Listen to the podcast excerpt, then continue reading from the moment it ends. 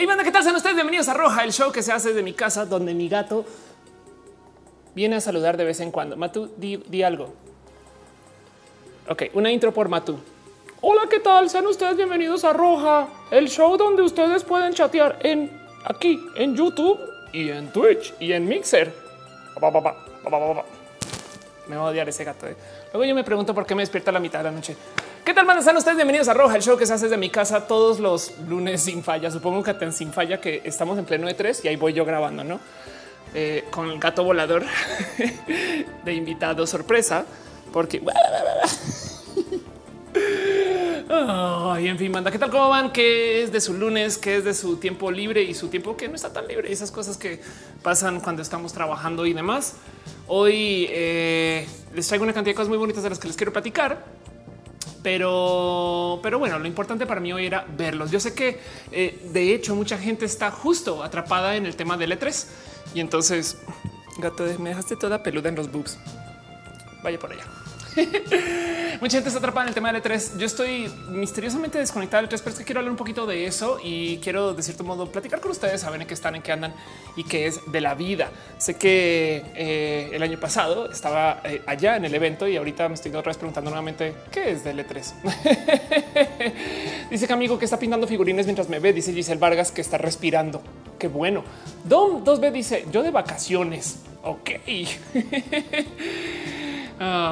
y Bowie Powie dice hoy Matu, ¿cómo van? Hoy además decidí cambiar un poquito el sistema de interacciones para que eh, puedan en YouTube sobre todo escribir y que salga más en tiempito real, porque hace nada eh, mi amiga Ledudet, eh, Fer Guerra, estaba haciendo su stream y percaté que ya entendí cómo es el tema de que escriben y luego yo lo leo así súper tarde. Entonces perdona a la gente que me vio los shows anteriores. Ya le dije a Fer también un poquito cómo mejorarse en su canal. Eh, así que, pues bueno, como sea, eh, sean ustedes bienvenidos al, eh, E3. Freirito me confunde. Sean ustedes bienvenidos a Roja nuevamente. Hoy no, definitivamente no, no voy a ir al E3 em, y hay, dos o tres motivos detrás de eso, pero arreglamos esto un poquito. Ahí estás, cámara. Y que la verdad es que quería verlos, quería verlos a ustedes, saber qué están haciendo estas cosas. Roja es un show que se hace explícitamente para platicar acerca de las cosas que no sé, en una época cuando me invitaban a ir a la radio y me decían ven y quédate con el show presente estas cosas, preparaba, preparaba esos temas y los llevaba para platicar. Nunca me da tiempo para platicar. Decidí hacerlos en casa o sorpresa. Cuando los hago en casa toman entre dos y tres horas. Así que eh, eh, no sé, como que en últimas yo creo que esto solo se hubiera podido hacer si se hace online. Estaba hablando con mucha gente que hace sus transmisiones en línea y siempre me dicen que les asombra cómo Roja encaja para hablar tantas cosas. Y yo, güey, solo digo dos temas, güey, uno de ciencias y uno de como de vida y cosas LGBT. Pero bueno, em, dice Gerardo Ruiz, es injusto que hagas director ante la conferencia Sony de la E3. Eh, Saben que los que quieran ir a ver, a ver Sony, vayan a ver Sony, vayan ya, ya, ya mismo a ver Sony. Em, de todos modos, eh, más les voy a compartir un website que le había compartido a la gente el año pasado en otro show, pero para que sepan que esto existe y sucede. Esto es E3 Recap. Entonces E3recap.com los lleva eh, de hecho al 2018. Me pregunto si yo pongo acá 2017, voy a investigar un poquito, eh, nomás por mera curiosidad, por nerda. 2017, este no, no están, qué cagado. Ah, no, sí, ahí están, ahí están los del 2017, qué cagado. Pues bueno, ese es el del 2018 y aquí tienen básicamente todo lo que se ha presentado en orden, todos los trailers, cuando salen, cuáles van a ser exclusivas, cuáles no, estas cosas, no? Si queremos, por ejemplo, que se anunció acerca de Just Dance 2019, aquí está, podemos ver el reveal o no. Este, pero no porque quiero que se lo pierdan. Vayan a verlo, no pasa nada. Acuérdense que este show queda grabado en recalentado para después. Eh, y en últimas, hoy quería hacer show porque va a pasar algo con mi vida en particular y ya les cuento ahorita de eso. Primero que todo, estamos reunidos acá, somos un grupo muy bonito de personas eh, y la verdad es que en últimas, pues sí, tenemos la capacidad de hacer daño. Y como nos reunimos para, no sé, encontrarnos, darnos cariño, amor y hacerle daño a alguien más, este show necesita un digno enemigo digno enemigo que afortunadamente he, logrado encontrar en las redes. Si somos el show que se llama Roja, pues la verdad es que entonces, pues todo aquello que no sea roja, pues yo tengo problemas con ustedes eh, y todas las semanas levanto de una cuenta que se llama Bot de Colores su último tweet. Y el último tweet de Bot de Colores es eh, quien uso yo para decir, pues bueno, este es un color que no es roja y que yo creo que entonces vale la pena considerar que también te odio. Nuestro último es refresh esto un poquito en la cuenta de colores. El último, el último tweet presente es verde labial manchado. Nuestro digno enemigo para la semana eh, de hoy es el verde labial manchado. Verde labial manchado, quien me hace recordar un momento en el que eh, yo tuve muchos problemas con mi computadora antes. De hecho, no sé si, eh, bueno, no la pueden ver, pero ahí está mi computadora anterior que usaba para transmitir. Ya la cambié. Es más, bien, muestro con esto. Esta es la compu que uso para transmitir ahora y ahí atrás tengo la laptop que usaba antes y esa laptop la verdad es que un día sin querer sin querer la dejé caer yo sé es horrible es horrible la dejé caer eh, por accidente eh, encima de un espacio donde estaba cocinando no y pues para los que no conocen, mi depa es toda una casa en un cubo. Güey. O sea, acá tengo la cocina ya, aquí está el estudio, aquí atrás está mi cama. Güey. O sea, todo está en el mismo espacio. Así que estaba cocinando y al lado donde estaba cocinando tenía eh, mi maquillaje y, fue como una rara escena porque la dejo caer eh, y cae encima de este, como toda esta como grasa, se patina un poquito y entonces tenía el maquillaje al lado. Entonces le cae la labial encima de la laptop, quedó así como con una mancha verde horrible. Y, pues eh, cuando hablo con los Omen para decirles, oigan, ¿qué hago? ¿Qué hago con eso? Me dicen, pues, es, lo que pasa es que eh, nuestra garantía no cubre el verde labial manchado, desafortunadamente. Y, y, desde entonces pues tengo mi laptop ahí con su mancha por culpa de mi responsabilidad a la hora de cocinar. ¿no? En fin. Dice Giselle Vargas, el verde labial manchado fue el que provocó varias rupturas matrimoniales colándose en los cuellos de las camisas de varios hombres. Exacto. Eh, eh, dice Taoki 07 Oli, dice Marco Montoya, yo el trabajo. Dice Alearse, el verde labial manchado es culpable de mi estrés. Exacto. Dice Freirito, soy hombre y no puedo ver dos cosas a la vez. Vaya, vaya a ver el E3, vaya a ver el E3, no se preocupe que aquí hay. Jem Hernández dice, solo se permite el labial roja. Tienes toda la razón. Yo Urueta dice, eh, maldito verde labial manchado, si maldito me arruinaste la computadora y por eso tocó cambiar y, por eso tocó arreglar ese tema de los streams y estas cosas. Así que pues así, así fue, ¿no? Dice Richie Hermal, ¿habrá mucho verde labial manchado el mundial? Es posible que sí. Dice Fred Mercury, qué chingados, pues es que te digo, así pasa. O sea, para todos los colores hay una historia, es el problema. Para todos los colores que por eso los odio a todos menos el roja. Roja es el color este eh, más, eh, más importante de todos, por eso justo. A ver, a ver, a ver, señor Don Gato. Pero bueno, em, y, además recuerden que este show existe gracias a su apoyo, a su cariño, a su amor y al mero hecho que estén acá. Yo sé que en pleno interés, perdón, perdón, perdón. Ahorita les voy a hablar un poquito de eso. Em, eh, y y si quieren, no es obligatorio, no, no se usa para más, sino para seguir tratando de mejorar el show. Yo la verdad es que sí le invierto este show en donde pueda, que las cámaras, que los micros, que las luces eh, o, el mero proceso de hacer el show que se pueda transmitir en una cantidad de plataformas para las cuales tengo que pagar. No es obligatorio. Yo lo hago por el bien de seguir haciendo el show. Pero si quieren, tanto en YouTube como en Twitch, como en Mixer hay plataformas de donativos. Bueno, en Mixer no sé, no sé si está activado eso, pero en YouTube y en Twitch sí. En Twitch está el sistema de bits o las suscripciones. Muchas gracias a la gente que está suscrita a mi canal y en YouTube hay un simbolito de dinero abajo en el chat. Acá ya no aparece, pero lo pueden ver ustedes desde el chat. Eso lo que hace es que activa una cosa que se llama el super chat, que yo creo que básicamente son los peores nombres en la historia para cualquier feature de un software, no para cualquier este. Eh, ¿Cómo le pones super chat a lo que es? Pero lo que hace es que hace que eh, su texto del chat de lo que publiquen ahí salga con color. Y entonces así yo lo podré ver, brillará mucho y quedará remarcado y demás. Y, se aprecia mucho eh, para esas cosas, pero no, es obligatorio y, no, no, es algo que les pido a ustedes que uy, si no es que sí, sí, la neta, neta toca, toca hacer. No, pero bueno, hay gente que también me quería apoyar por fuera de las plataformas y para eso tengo una cosa que se llama Patreon. Patreon no es más que lo mismo. O sea, básicamente es un sistema para que en sus donativos, donde aquí a la derecha pueden ver que tengo los donativos por eh, según lo que quieren dejar. Hay Ofelivers, hay donativo de clona distinguida y hay donativo eh, que se llama dinero, dinero, dinero, que yo lo llamo clona casco dorado. Em, y básicamente es esas suscripciones eh, para que luego yo pueda en últimas no hacer más, sino mencionarlos. Perdón, un paréntesis. Fran, Fran deja unos saludos desde Monterrey. Muchas gracias, Fran.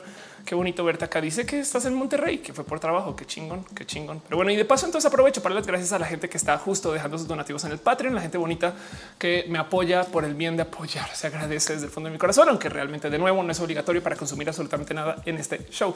Lo que sí les digo es si están en Twitch, eh, hoy configuré, no sé si, si está puesto antes, estoy casi segura que nos están en Twitch y se suscriben, ya no van a ver anuncios. Entonces, eh, por lo menos eso está. No, no, no, no, no quiero moverle más porque tampoco quiero que el show se vuelva que tengan que pagar para esas cosas. En fin, muchas gracias a David Álvarez Ponce, a Viti Navarro, quien se suscribió la vez pasada. Qué, bonito ver a Viti. Este, gracias por consumir este show, este stream. También muchas gracias a que Rubio, Alejandro Alcántara, a Yahir Lima, Terini de Patacoins y sobre todo a Fran, quien siempre está dejando sus donativos para rematar. Para rematar, este tenemos eh, exacto, tenemos un nuevo eh, ¿cómo se le llama esto? Eh, emoji, emoji, emoticon. emote. Ok, acá está el como emote. Tenemos un emote que se llama Matu. pero bueno, eso es para la gente que está en Twitch y para todo lo demás me tienen evidentemente en todas las otras redes sociales. JFB dice que sigo muy tarde, no para nada. Em, de nuevo, dice Caro que se llama emotes. De nuevo, si están viendo Sony ahorita, vayan a ver Sony. No se preocupen, no se preocupen que este show va a seguir y en últimas capaz si se acaba la de Sonia, acá sigo yo diciendo vas o no. Hoy quiero hacer un show un poquito cortito porque quería hablar con ustedes de un tema en particular. No sin antes, no sin antes hacer un poco de eh, bueno, no sin invitarlos a estas cosas que van a pasar esta semana. Este jueves por fin me presento en el Centro Nacional de las Artes haciendo stand up. Eso todavía me trae muerta del pánico y el susto, porque en este caso es una cosa es mi show en el cine Tonalá y eh, una cosa es presentarme para hacer stand up en donde controlo absolutamente todo. En el Foro Nacional de las Artes, primero que todo, me están diciendo, ah, sí, claro, es que el stand up es arte. Y yo así de, a ver, a ver, acerquémonos dos segundos. Yo voy a decir la palabra pendejo por lo menos 50 veces en ese show. ¿Cómo puede ser eso arte? Bueno, que está bien, lo van a poner en el arte, entonces ahí va a estar. Em, y me presento el jueves, el jueves eh, a las 20 horas y entonces va a ser muy bonito. Eh, si quieren reservar eh, o tener sus boletos, los consiguen en Ticketmaster. Búsquenlo así como este stand up con arroba stand up en el foro. Ok. Y la otra es la próxima semana. Vayan anotando. Esto sí me divierte mucho porque acá tengo todo el control. Voy a hacer un show con Raúl Meneses, quien es este stand pero espectacular. Me chismearon que se va a estar presentando en varias plataformas de transmisión digital. Eh, eh, hagan lo que quieran ustedes con ese rumor y entonces vamos a hacer un show que se llama Comedia de Altura. Eso va a ser el próximo viernes. También estoy muerta del susto con eso porque eso va a ser el día antes de la marcha. Pero bueno, dice el Alex con un ojo en el stream y con el otro ojo en la conferencia de Sony. ¿Saben qué pueden hacer? Hagan como yo. Audífonos para una este, y oreja para el otro. no dice José Urueta. Adora Raúl tiene un show muy divertido. Sí, es, verídico. Lo quiero con todo mi corazón. De hecho, él comenzó a hacer stand up como eh, casi que al mismo tiempo que yo y se presentaba eh, en una cantidad de foros como mucho más pequeños. Entonces me, rebasa que está haciendo cosas tan cool. Yo creo que de cierto modo capitalice un poquito en güey, hagamos un show juntos antes de que seas tan importante que ya no me peles o algo así. Pero bueno, como sea, em, dice eh, Emily Gómez fue para chica danesa 2. Exacto. El frío manda eh, unas sandías. Muchas gracias. y dice que podría ser de las of Goddess of War. Entonces eso puede ser. Mercy dice que ya dejé la E3. ¿Cómo crees? No, ve, ve, vuelve, vuelve. Es Sony, güey. Es, Sony. Richard Mal dice mis orejas de elfa. Ahí debería, debería de, debería de. Tengo mucho que hoy el tema con las orejas de elfa. En fin. Noelia creo que está en el chat porque le están saludando. Ana Noriega está ahí. Eh, qué bonito que Noelia llegue. Te amo. Marco Montoya dice consejos si tenías planes para ir a la marcha, una fractura de tobillo, el uso de muletas se interpuso en el camino. Pues Marco, eh, mejórate, no te preocupes, no pasa nada. Yo el otro día puse en Twitter que si usted es una persona LGBT que vive de modos abiertamente LGBT, ya está marchando. Me explico. Sería la marcha está chingón, está bonito, pero la neta, neta, yo considero a toda persona que sea abiertamente LGBT activista, así sea activista para sus papás, para sus primos, para sus tíos. Ya está comunicando que hay cosas diversas. Me entiendo que hay motivos para mantener el closet, pero me queda claro que quien mantiene un closet de cierto modo también atenta un poquito contra. Yo sé que hay gente que lo hace porque le toca pero hay gente que es LGBT y lo niega. Y, saben de quién estoy hablando. Personas como estas que son súper famosas y que igual dicen no, no, yo soy heterosexual. Si no, no, no, es que sí, es que si yo digo que soy gay, voy a perder mi audiencia y las niñas ya no van a ir a mis conciertos. No mamen, bien podría llenarlo de niños, pero es otro pedo. Y, entonces me, me, choca que esta gente exista y, insisto que quien sea abiertamente LGBT, así sea con su mero círculo social y no le digan nada más, ya está siendo activista de un modo u otro. Eso me parece súper bonito. En fin, Liz Jordan dice, dice que va a ser stream cortito, le sale cuatro horas. Ah, exacto. El Alex dice que me peiné hoy. Qué bueno que se vea así. Chingón. Ay, sí, sí. No, él está en el chat. Qué bonito. Em, y así las cosas. Fran deja de repente otro super chat. Muchas gracias. Dice Salesforce es incluyente con la comunidad LGBT. Qué chingón. Esta marcha, el año pasado, la marcha eh, fueron eh, un millón y medio de personas, muchas marcas. La gente tiene un acercamiento raro con las marcas que apoyan lo LGBT porque se siente a veces fake, no es como eh, eh, cómo topas. Ay, ya me acuerdo de que iba a hablar hoy en roja. Cómo topas con esta gente que dice no sé, todo el año no levantan el tema y de repente en Pride somos la empresa más incluyente. Pero afortunadamente hay muchas empresas que sí son realmente incluyentes. Miren, les voy a mostrar algo que este, cómo que va esto. Yo creo que esto lo voy a hablar el próximo show en particular, pero les vamos a así rápido como, para que, como para mojarles el apetito.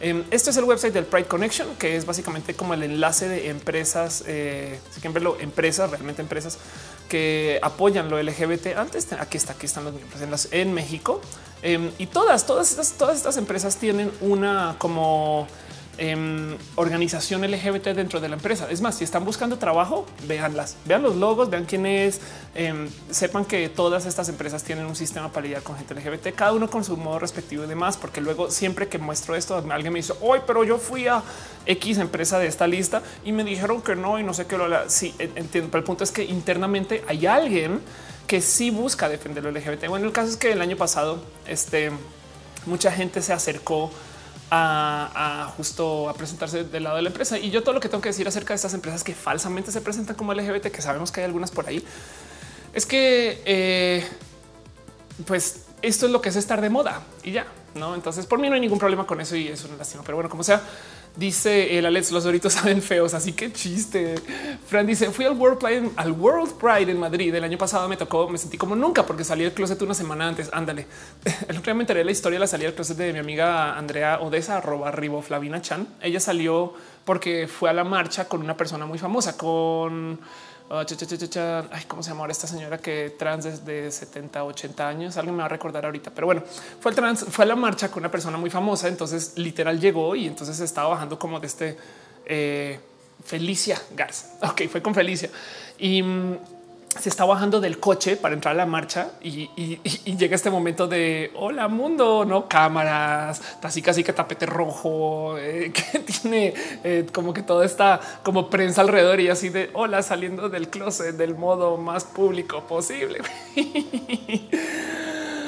Ay, pero bueno, pero bueno, saben que em, antes de antes de, seguir adelante con los temas, Solamente quisiera hacer, como siempre, una sana visita a verificado. Es una sana. Esto yo prometí que lo iba a hacer de, hasta que lleguen las elecciones, no más porque a veces nos compartimos cosas y luego se nos olvida pasar por acá a literal verificarlo. Entonces, no más voy a leer los encabezados.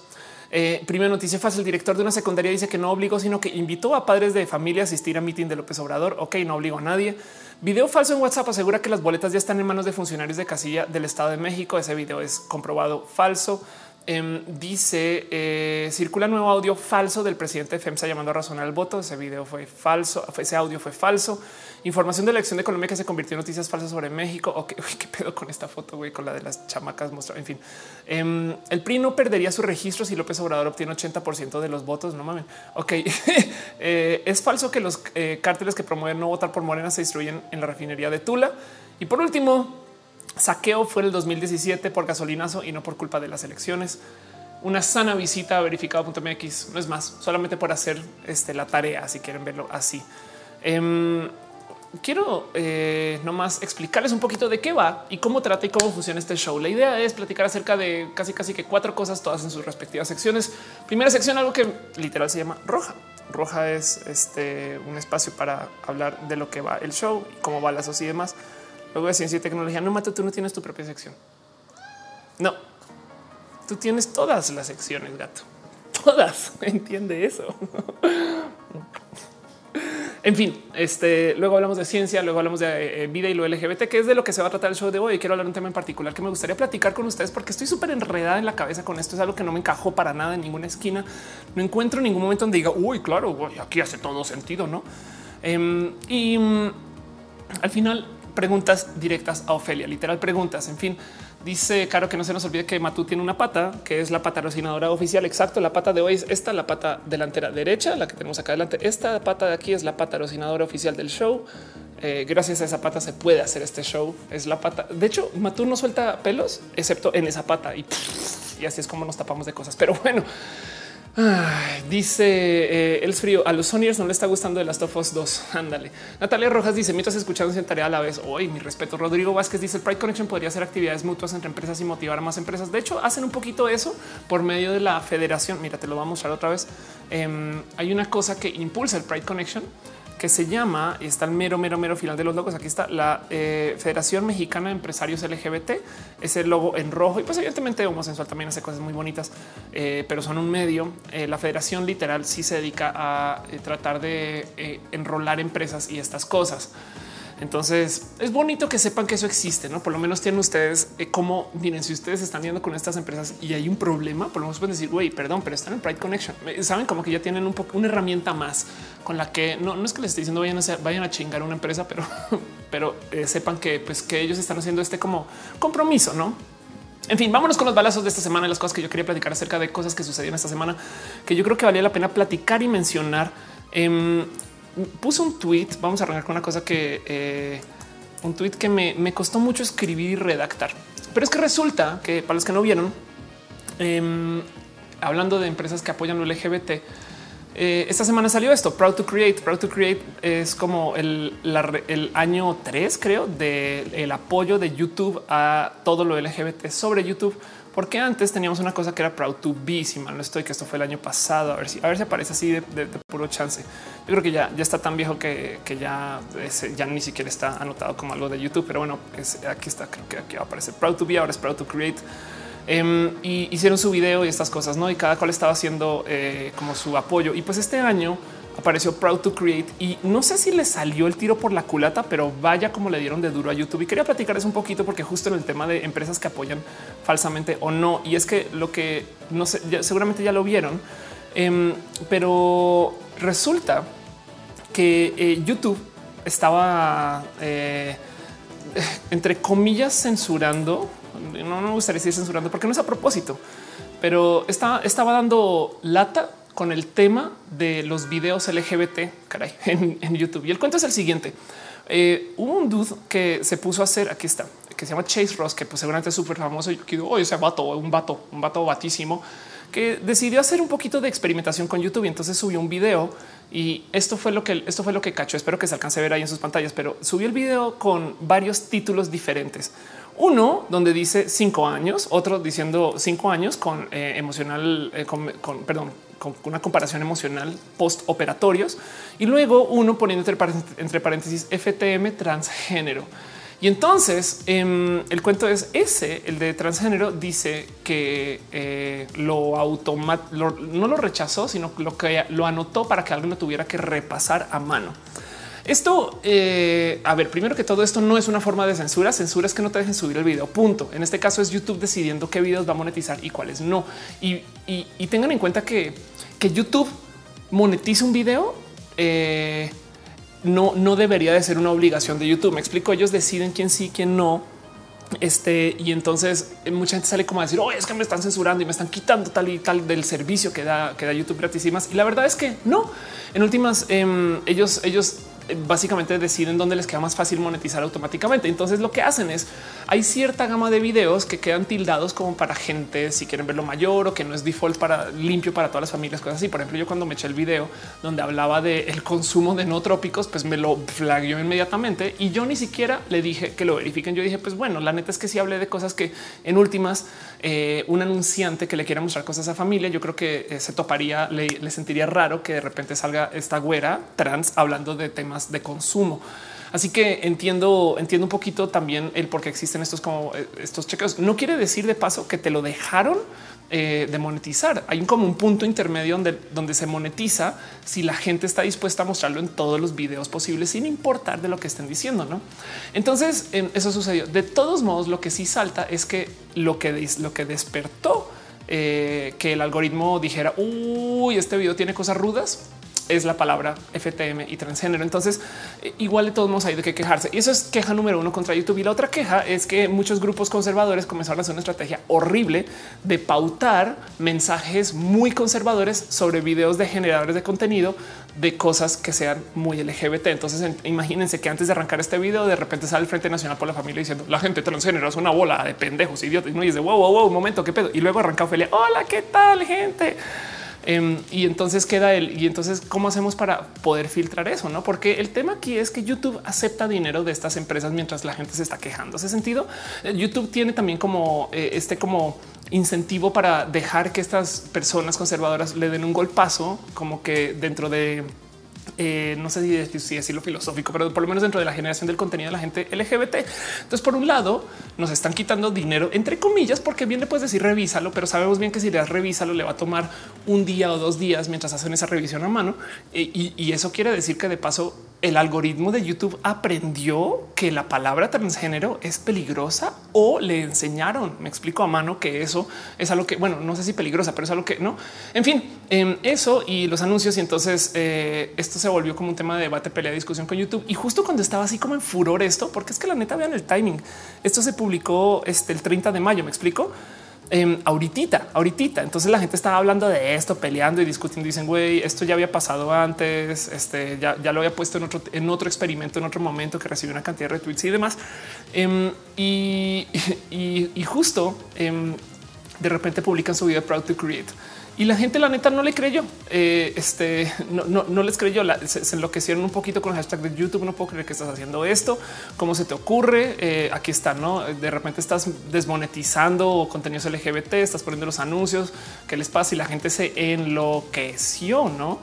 Eh, y, pues me, da un poquito de lástima porque de paso, no sé si se, si se dieron cuenta viendo este video, digo, es, un detalle súper mega mínimo porque es que la, la neta la gente que pone acá eh, se demoran tanto en elegirlos que eh, este da problema. Pero vean, esto es el video global de YouTube hablando de lo LGBT y tiene aquí nuestro bellísimo talento mexicano representando. Entonces me da una lástima que salga como manchado un poquito, como manchada la campaña LGBT, porque la neta sí están haciendo estas cosas eh, y quería presentarles un poquito este tema. Yo creo que el cuento aquí es a lo mejor el algoritmo de YouTube no se le enseñó que lo LGBT es problemático, sino la gente que consume YouTube por medio de reportar le enseñaron al algoritmo estas cosas. Perdón, un paréntesis.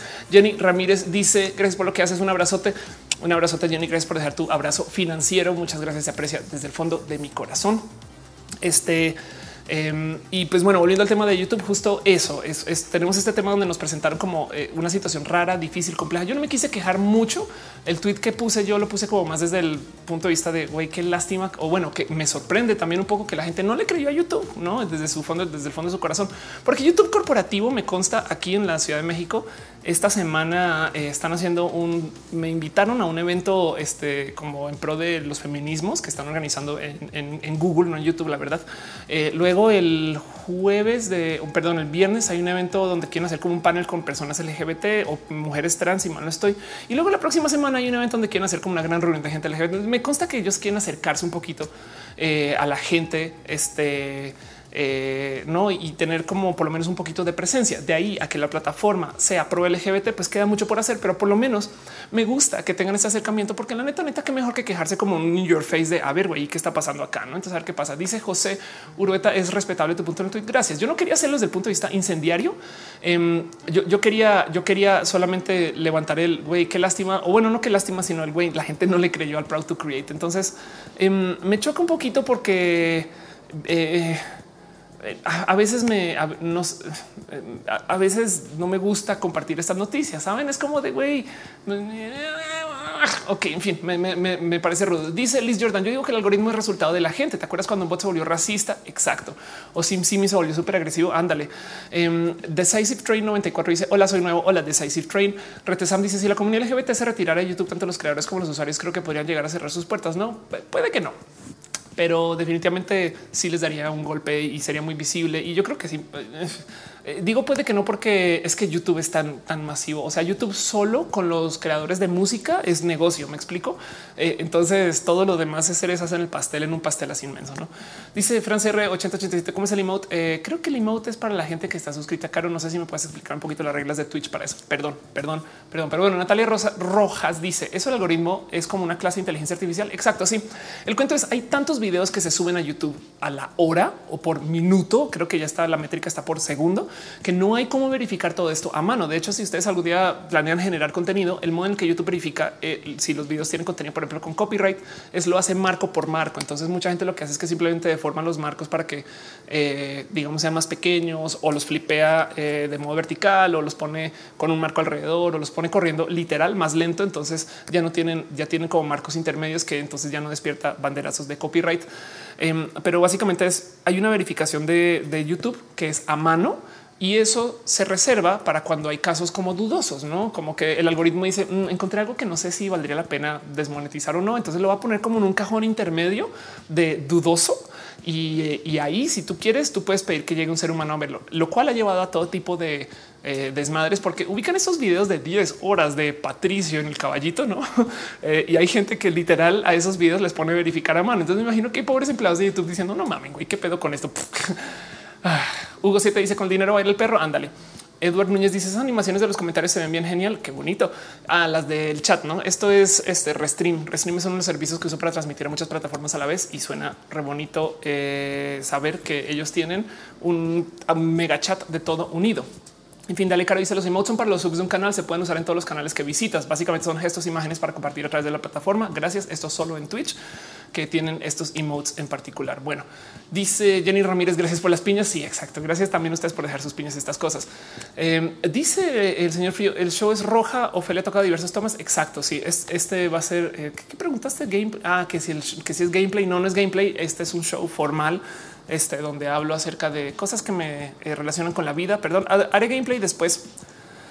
Y para eso vámonos con eh, el segundo tema que tengo aquí para mostrar una cosa que me sorprendió un poquito. Se lo comenté a Noel y dije, güey, ¿qué pedo contigo, Feria? Pero mm, resulta que estaba navegando así como buscando temas para este show y me topé con que hace un mes, un mes, gente, la, Corte Suprema eh, publicó un fallo a favor del aborto en México. Güey, yo así de esto, porque no llegó? No lo vi en redes, no lo recuerdo platicado. Este eh, no se mencionó. Entonces, solo quería nomás uno decirles que estoy en la ley, estoy bien idiota. Y dos, eh, que tengan presente que esto pasó. No, eh, básicamente es el caso de que se hace con las madres y supongo que padres en el caso de gente trans. Esperemos, pero que es en el caso de las madres que están embarazadas por temas de un Em, una violación. Pues en este caso hubo un fallo a favor del aborto, lo cual me parece, en mi opinión, espectacular. Pero bueno, em, dice Kamishiro, ¿neta hiciste stream en plena conferencia de PlayStation? Sí. Y entonces vamos a hablar de lo que quería hablar antes de ir al tema, tema del show, eh, no más porque, ¿por qué, por qué chingados está Ofelia haciendo stream? es que les tengo una pequeña noticia un poco ruda y la verdad es que esto el fin de semana hasta me puse muy sentimental con esto, Noelia lo sabe. Eh, me costó mucho, mucho, mucho eh, platicarlo y, cerrarlo. Y en últimas dije, saben que quiero, quiero hacer eh, un pequeño stream para, para decirles a ustedes. Yo sé que ustedes no son parte de la otra audiencia, no todos no lo ven. Me consta porque la otra, el otro show que hago, este, pues tiene mucha menos audiencia que este.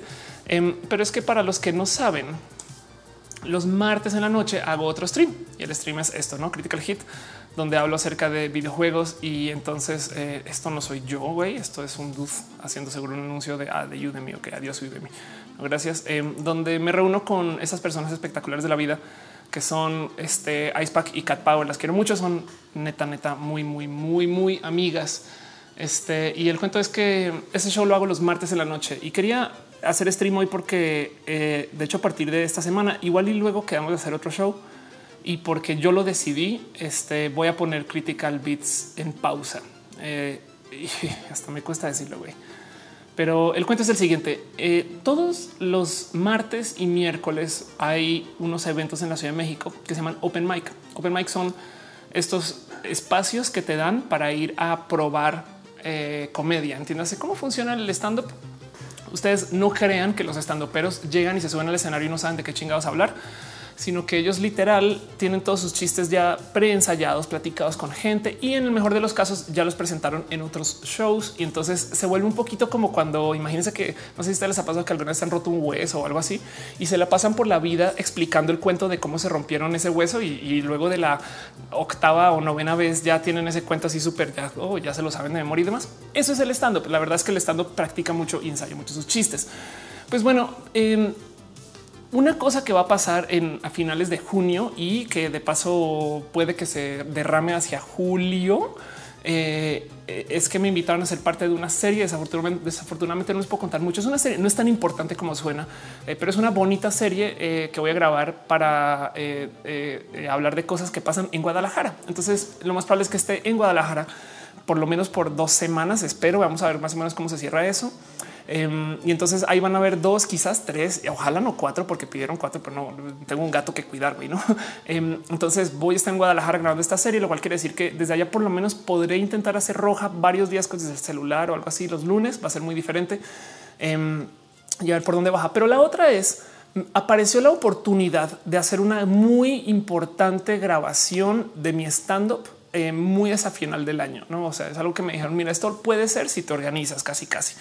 Lo cual quiere decir que voy a tener que trabajar mucho en mi stand up. Y entonces tuve que tomar una decisión eh, ruda, rudísima, o sea, de, llorar, saben, compleja, de cómo aterrizar un poquito el dónde están tus prioridades y qué estás haciendo. Entonces existe este cuento de, eh, que tener enfoque, saber decir no. Em, Steve Jobs daba estas pláticas donde el güey decía que eh, a veces tienes que decirle que no a cosas que sabes muy bien en tu corazón que puedes hacer. Y, entonces duele, duele un chingo porque las Pixel Beats, aparte de ser como estas personas espectaculares con quien hacía show o hago o hacía, he dicho, eh, pues también son mis amigas que veo una vez a la semana. Y entonces, pues eso, no como que se veía como que muy complejo el cómo voy a hacer yo para ensayar mi stand up y a la vez estar haciendo show. Así que eh, la mañana no va a haber eh, Critical Bits, no va a poder llegar a Critical Bits. Voy a estar de hecho trabajando inicialmente en lo que puede ser eh, mi como carrera formal de estando, pero aunque ya llevo casi ya voy para dos años de hacer eso, pero ahorita quiero crecerlo y llevarlo para otro lado. Em, y me, me, me, me dole un poquito y, y, así. Entonces, ¿cómo le digo a las Pixel Bits y cómo lo redacto y cómo lo comento? Entonces traigo el corazón hecho así una pequeña pichurria porque no, no supe cómo, cómo comunicarlo con ellas. Em, y a ver por dónde me lleva esto. Ojalá y en el futuro eh, encuentre el cómo, quizás de un poquito más establecida, volver a hacer este show. La verdad es que parte del motivo por el cual hacía este show con las Pixel Beats es porque ya tiene un, proyecto espectacular. Pixel Beats, para las que no conocen, es más, las invito, por favor, vayan, vayan, vayan a ver su canal. Ellas están cubriendo ahorita el E3, seguramente ahorita están en pleno stream. Exacto, vean, aquí están en pleno stream haciendo este, una cobertura de todo lo que se está anunciando. Entonces, em, eh, le tienen mucho corazón, le tienen mucha alma. Eh, están en Twitch, están en YouTube y, la neta, neta hacen cosas requete, re bonitas. Trabajan un chingo porque hacen un blog. O sea, piensen en esto: están haciendo un blog, podcast, están haciendo sus transmisiones de videojuegos y además también están haciendo sus coberturas de esto. Y para rematar, tienen chamba las mendigas. Entonces em, yo pensaba cómo es posible que estas mujeres no sean así como las reinas de Twitch y YouTube, no? y en ese momento dije, este, pues vamos a ver cómo atamos para que mi show funcione y el de ellas funcione. Entonces yo lo, yo lo producía todo acá en esta casa con mis herramientas. Entonces ojalá y puedan levantar un poquito eso. Pero en el caso es que quería hablar con ustedes de eso porque eh, dejar este show me ha dolido y todavía ni siquiera lo he dejado. Y mañana, como no va a haber show, entonces no quería que eh, se quedara esto hasta la otra semana sin platicarlo, sin mencionarlo o que hiciera como quizás unos tweets del tema. Entonces dije, no, saben que voy a hacer roja para hablar de esto, para comentarles eh, muchas gracias a la gente que apoyó Critical Beats en su momento. Ojalá lo pueda revivir. Y es que hay algo más. Este es el segundo show de este tipo que yo dejo. Y digo dejo porque eh, ya saben que yo entro a shows y salgo, no es, eh, evidentemente no, todos ubican y saben la, famosa historia de este, este espacio que también es un show espectacular. Nerdcore originalmente era un show de tres personas que yo ayudaba a producir y ahora este es el show de Akira, la verdad, y, tiene, tiene hosts. Este viene gente este, que, eh, lo acompaña y hace estas cosas. Em, y, pues está creciendo otra vez por sus propios caminos y modos y demás. Entonces también le tengo mucho amor a Nercor. Lo quiero mucho. Ya eh, esto está bien divertido decir, pero Em, ya me sacaron del grupo de WhatsApp de Nercor, lo cual quiero decir que en, en, Millennial Speak, yo creo que eso quiere decir ya no soy parte del cast oficial, aunque sé que si yo levanto la mano y les digo, oigan, quiero volver al show, no sé qué, no me van a decir que no. Em, y, trataré de hacer lo imposible para que Nercor esté en todas las carajas de esquinas que pueda cuando vaya a hablar con marcas y cosas así. Y lo mismo con las Pixel Beats. Yo quisiera que estas personas que me han cuidado mucho, eh, ojalá y les pueda dar una mano para otras cosas después. Entonces todo eso eh, lo quería platicar con ustedes. Retesan pregunta por Canvas. Canvas, este tengo videos de Canvas grabados, entonces vamos a ver si eh, conseguí alguien que me los puede editar. Entonces yo creo que eso va a ser como la salvación de Canvas y vamos a ver por dónde lleva, nos lleva eso. Dice Gabriel Torres que sí me sacaron. Yo creo que yo me saqué salí, yo me saqué solita. Em, Swan Black dice que me suicido. Si Ofelia no me lee, ¿qué escribiste, Swan? A ver, a ver, le doy un poquito de scroll a ver si te tuvo por acá arriba. Creo que se me perdió, pero bueno, hola Swan. Aquí está. No dice esto, lo único que es eso. Dice Cuacarraquear, ¿qué es eso que siento? Ya es orgullo. Felicidades por lo que venga, lo que viene. Habrá tiempo de seguirle con más proyectos y continuar con nosotros. Las pixies son chingonas y seguirán. Exacto. Eso yo creo que también está ahí. Dice Liz Jordan que diagnosis y diagnosis va a seguir. Diagnosis tengo episodios grabados de aquí hasta como el 2036. Entonces no pasa nada. Es un canal muy fácil. Roja va a seguir. Este el Canvas. Eh, yo creo que esta semana me organizo para que salga todo lo que tengo pendiente. Entonces voy a seguir con mis cosas. Es solo, es más, si, si, si, lo ven de cierto modo, lo que, lo que yo estoy limitando es cuando tengo que hacer cosas con otras personas, porque si me voy a Guadalajara unas semanas, desde allá puedo seguir haciendo cosas para lo mío. Me explico, pero no puedo en Guadalajara contar con que tengo que estar en un show con otras personas y demás.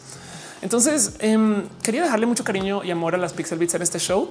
Eh, igual voy a ver cómo me organizo para hacer un show con ellas y hacer como un one last critical beats, así como se hizo un one last critical hit con Alina. Para los que recuerdan eso en su momento, que este era la versión original de critical beats eh, y, ojalá y lo pueda revivir después. No es el zombie del zombie del zombie, pero bueno, eh, dice Fran, pasa en el canal de diagnosis para ver más Ofelia. Exacto. Está muy divertido porque el otro día vi que entre los comentarios de Roja alguien decía por qué Ofelia dejó de subir videos y yo no mames, güey, hago un stream todos los lunes, güey.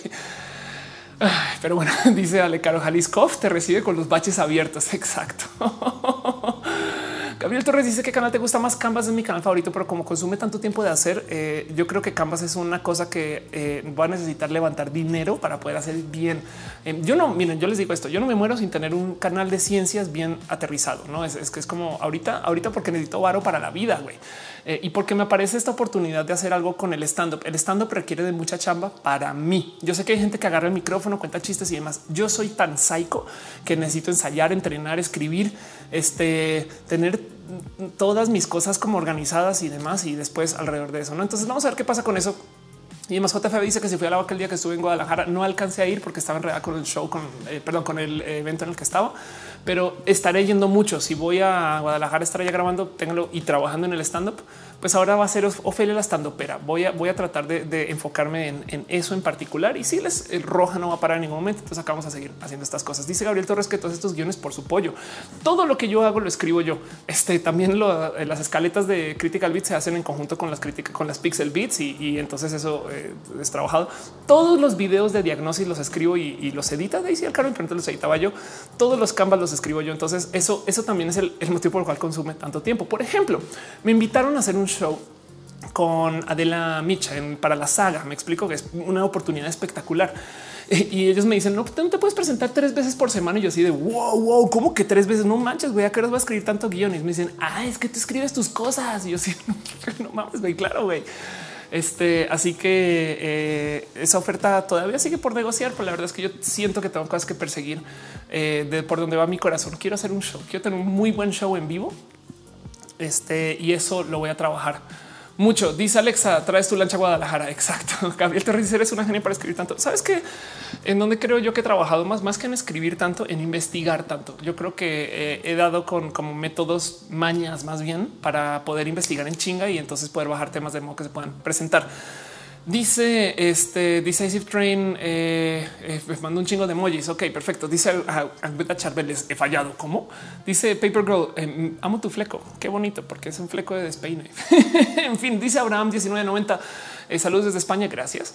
Dice el Alexa, asimilando los cambios mandando energía. Gracias. Y así las cosas. No, Johan Cárdenas dice llega un poco tarde. No te preocupes porque todavía no ha comenzado el tema del que quería hablar. La verdad es que el tema del que quería hablar era un tema que tenía enredado también desde hace rato, pero Quería hacer este show hoy en pleno, pleno de tres, yo sé, eh, porque quería hablarlo con ustedes y como que anunciarlo, no de cierto modo. No, entonces vamos a ver por dónde me lleva y tengo por seguro que este eh, no me quito de roja. O sea, roja, yo creo que ha sido mi proyecto más bonito que ha funcionado más. En fin, pregunta este Natalia Rojas, algún consejo para escribir comedia? Eh, sí, es el tema. Una vez que yo, yo por ejemplo, aprendí muy rápido que la comedia es la donde se unen dos ideas que ya conoces eh, de modos que no esperas. Entonces, eh, uno de los consejos más fáciles es comienza escribiendo eh, temas de los que quieras escribir comedia, no gatos, este, gatos, comida, sabes, tu vida llegando, no sé qué, el agua, la lluvia, Jalisco, lo que sea, todo lo que te detone eso. Y a la derecha agarra tema por tema y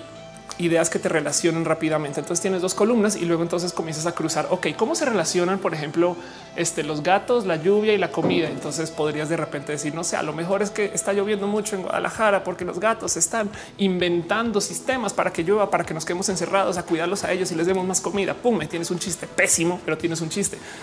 No, en fin, dice Mayuriche que es tu collar, es un accesorio y tiene un significado. Este es un corazoncito, me lo regaló Noelia y eh, Así como yo estoy casada con el color rojo, Noelia está casada con el color este morado. Entonces este es su corazoncito morado y yo a Noelia le he regalado varios corazones rojos. Pero bueno, Jocarraquear dice me pica el gusanito de la comedia. Te vas a divertir un chingo. Es cuestión de escribir un chingo y presentarlo un chingo. Los estandoperos de nuevo funcionan bien porque ellos prueban mucho su comedia. Entonces lo que hacen es escriben 10 chistes así bien pendejos y luego suben un open mic y los cuentan. Y de esos 10 funcionan 6, entonces borras 4. Luego escribes otra vez 10 chistes, vas al open mic y los cuentas. De esos funcionan 3. Entonces ahora ya tienes 9 chistes que funcionan. Eh, caray, 9 chistes que funcionan. Y entonces agarras eso hasta que tengas una hora de comedia, básicamente. En fin, Dice Mari Galarza, eres un aporte importante para los que son y no de la comunidad. Gracias. Eh, dice eh, yo te recomiendo para que te vean y tengan temas de investigar. Qué bonito eso. Rete Sam dice creí que era la única maniática que ponía proceso a todo. No, lo siento. Eh, Arturo Vela dice estoy estudiando, pero te vi en vivo. Solo vengo a decir hola, adiós, hola y adiós. Anda.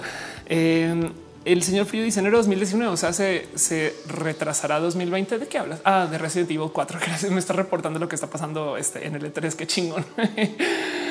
Mercy Harry se va a haber despedida con las pixels. Yo creo que sí, va a haber despedida seguramente, eh, solo que mañana no hay show. Entonces por eso dije, pues entonces hoy hago roja. Me explico mañana. Mañana voy a estar justo subiéndome un open mic porque tengo que eh, comenzar con esto porque la oportunidad que me dieron es buena.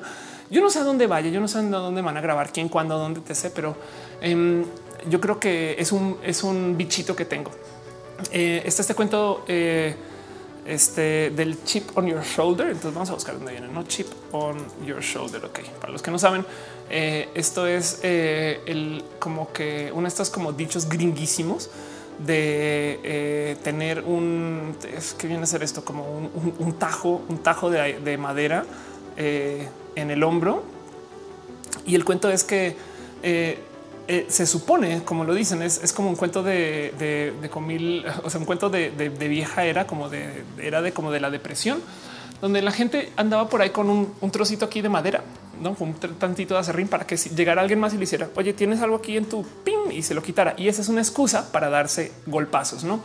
Chip on your shoulder se usa como para decir, güey, tengo algo que me molesta, tengo un peso que necesito quitarme encima, güey, tengo que hacerlo. Y para mí ese es el tener un show este, bien distribuido de comedia. Entonces vamos a ver qué pasa con eso y quiero trabajar para eso. Y le llevo trabajando dos años a eso, solo que también hago muchas cosas más. Entonces, miren, me costó mucho tomar esta decisión y fue rudo y sigo todavía enredada y me cuesta una cantidad procesarlo, pero pues quería platicarlo con ustedes. En fin, dice Vale Castro, ¿por qué no haces una entrevista a un chico trans? Te tengo una historia horrible que contar. En, entrevisté este a, este este chico trans que es DJ. Ahora se me fue. Es un chico trans que es DJ que se presentó conmigo en la marcha y lo peor es que hablamos mucho, güey, le tengo mucho cariño, güey, y se me olvidó su nombre por pendeja porque estoy nerviosa, supongo. Eh, y el caso es que perdí su entrevista, güey, en un cambio de cámaras y borrado de CDs. Entonces ahora tengo pena de decirle, necesito volver a grabar tu entrevista. Entonces creo que buscar a alguien más eh, y algún día en algún que Diego, en fin, en algún momento eh, volveré. Y sí, sí, sería súper espectacular hablar con un chico trans, pero bueno, dice Dale Caro, yo vi esa entrevista. Exacto, Caro, puedes creer que ese día perdí la SD cuando lo grabé. ¿Te acuerdas cómo? En fin, Guadalupe eh, Nájera dice entrevista a Mari Julián, el dueño de Love Mouse Shop. Uy, debería. ¿eh? Yo creo que si entrevisto a alguien es más probable que levante a la gente que está en el, eh, el hermano ubican. Pero bueno, Fran pregunta por Volkova. No, no era Volkova. Este, pero bueno, en fin, en fin. Eso es lo que es. Este dice Jared Márquez. Enzo encubierta es un hombre trans, pero de España. Sí, pero entonces ya no me sirve que está en España, porque entonces como lo entrevisto. Pero bueno, Gabriel Torre dice porque está nerviosa, porque hace roja. Este a veces me cuesta.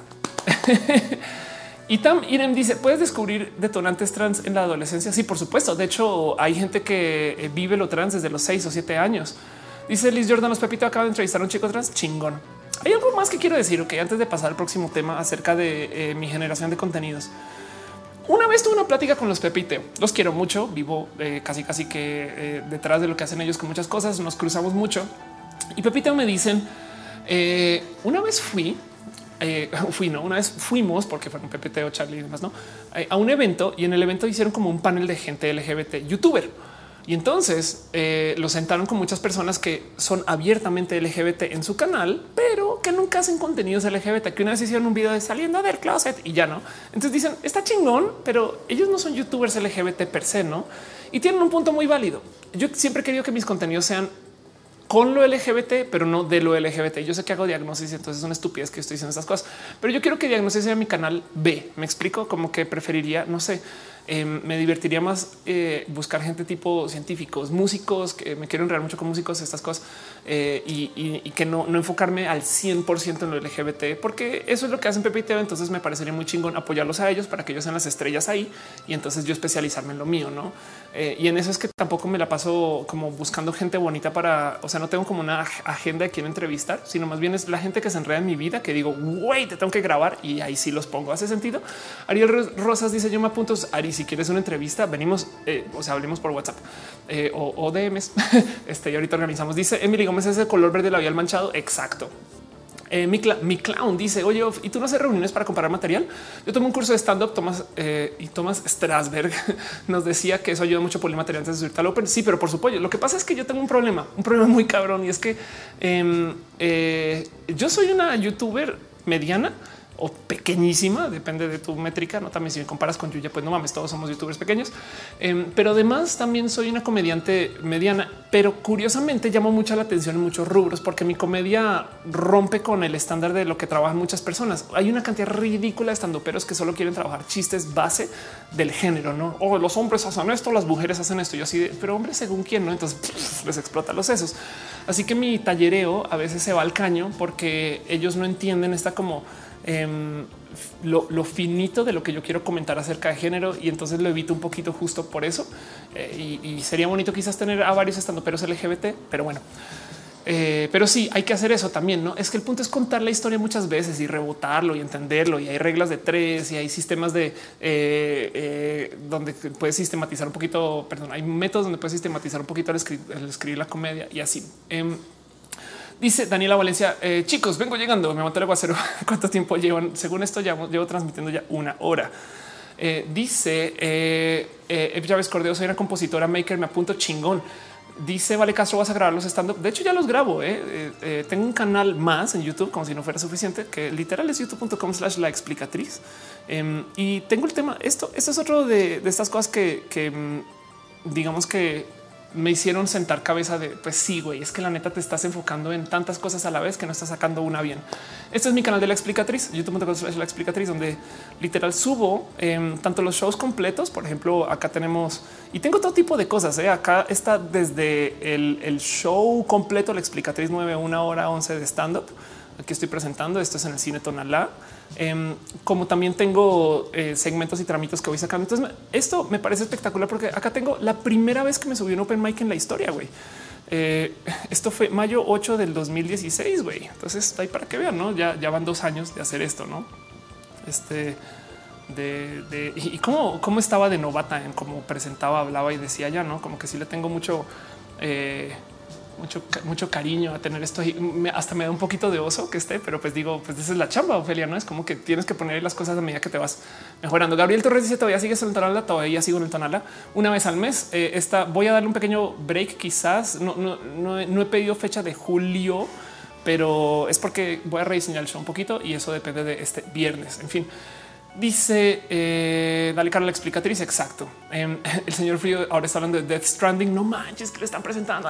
Ay, yo aquí. Bueno, en fin, em, dice Jason Rodríguez. Te quiero seguir escuchando, pero debo terminar mi tesis. Te hago, vaya la, la, tesis primero. Es que porque, porque si tienen que hacer tareas, si tienen que hacer tesis, si tienen que trabajar, güey, eso viene primero antes de escuchar a Ofelia. Para eso queda recalentado y pongan sus prioridades. Ya hagan como Ofelia y pongan sus prioridades por delante. Mario Garlar dice en mi, en mi perfil de Insta digo cat lover gay friendly para entrar suave con el tema. Mi página es de tejidos para sesión de fotos chingón. Emily Gómez dice lo que pasa es que hay gente trans que no les gusta la etiqueta, eh, ya que bueno, el fin de las personas trans es que te reconozcan tu identidad y no tengas distinción de otras personas de tu género. 212, eh, porque parece chiste. Mira, el problema no es la etiqueta, el problema es la discriminación por ella. Yo siempre he dicho que eh, hay gente que, claro, no quiere decir que es mexicana, pero pues yo soy mujer mexicana, me explico, tanto como también soy mujer colombiana ¿eh? y ambas son etiquetas, pero a mí me hay gente que se enorgullece de ser una persona mexicana y entonces hay una cosa que se llama una bandera mexicana y la muestran por todos lados. Y yo, pues de nuevo, siempre que hablo esto, la tengo tatuada, me explico. En fin, dice Daike eh, Ofelia, eh, antes hay que aprobar. Yair Lima dices, ¿crees que una historia animada sobre un chico trans puede ser too much para la audiencia actual? No, para nada. Em, de hecho, está, a ver si eh, Elsa Ruiz cómica, o sea, Elsa Ruiz, básicamente, es que así, es, así está en Twitter, ¿no? Em, ¿Quién es esta persona? Ella, Elsa, aquí está, está comenzando una pequeña eh, ¿cómo se llama esto? Tira cómica de, temas trans, ¿no? Y entonces me divierte mucho porque ella también hace stand-up, ella básicamente es yo, pero bien hecha, este, está en España y hace cosas muy bonitas y dices, pues sí, yo soy transformer, perdón, yo no soy transformer, o sea, si me agacho no me convierto en coche, ¿no? Es una lástima porque yo sí me quisiera convertir en coche al agacharme, pero bueno, es otro tema. Dice Daike, porque si no eres cristiana usas cruces, ¿no? Este, porque me gusta Evangelion. Dice Roberto Orellana los lunes. Solo espero que llegue la noche a escuchar a Ophelia chingón. Eh, dice Gabriel Torres, tu video con la trans de España con Elsa y me encantaría, o sea, daría la vida por tener varo para irme con Elsa a transmitir. En fin, dice dale caro Mexican Pride ir a comer taco los viernes. Exacto. Liz Jordan dice estoy esperando que me eh, esté un cirujano y diga aquí en plena cirugía corazón abierto viendo off. Sabías que eh, cuando está muy bonito, cuando hacía uno de estos otros shows que he abandonado en la vida, eh, sí teníamos alguien que decía que escuchaba el show mientras estaba haciendo cirugía. Eh, este un show que a lo mejor conocen uno que se llama Score, es un show de música de videojuegos que siguen haciendo. Jared Márquez dice qué coche sería hoy un coche rojo. Eh, los Miata me parecen no, yo necesito que sea algo tipo así de los odio, pero yo creo que yo, yo podría ser un Mustang rojo porque soy una vieja así de loud, güey. Este, entonces la gente usaría una Ofelia para salir de las reuniones de aficionados de coches y chocaría después por pendeja porque no me sabe manejar. Este, y entonces eso soy yo haciéndome una ente antropomórfica. Pero bueno, en fin, en fin. Ah, ahora sí, vamos a hablar un poquito acerca de, eh, perdón, un tema relacionado con ciencia y tecnología. Es muy cortito, pero es algo que quiero nomás levantar antes de, de irme con los temas, temas de verdad. No, este esto yo creo que eh, es algo que me interesó mucho. Ya saben que yo lo que hago cuando voy a comenzar a hacer este show es planear un poquito, eh, buscar estudios de estas cosas que un estudio comprueba que no sé qué, para ver cosas raras que están pasando en la vida y que se están investigando desde lo académico. Perdón, un paréntesis. Dice eh, Fran, a donar chicos son o chicos y chicas son 20 mil pesos del ticket a Madrid ya sé, pero más bien eh, no te preocupes que yo encontraré cómo hacerlo. Eh. Muchas gracias de todos modos por dejar tu abrazo financiero. Muchas piñas para Fran. Dice Emily Gómez, si tuviera la oportunidad de tener cualquier auto, ¿cuál sería? Yo sería excesivamente feliz este, manejando cualquiera de estos hipercoches. Eh, no sé si saben, pero yo, yo estando en moto, tuve un tiempito en, en, cartismo muy cortito, pero sí en su momento, entre los 14 y los 16 años, hice escuela de pilotos en Colombia. Eh, y entonces tengo por ahí guardado en algún lugar una licencia de piloto de carreras.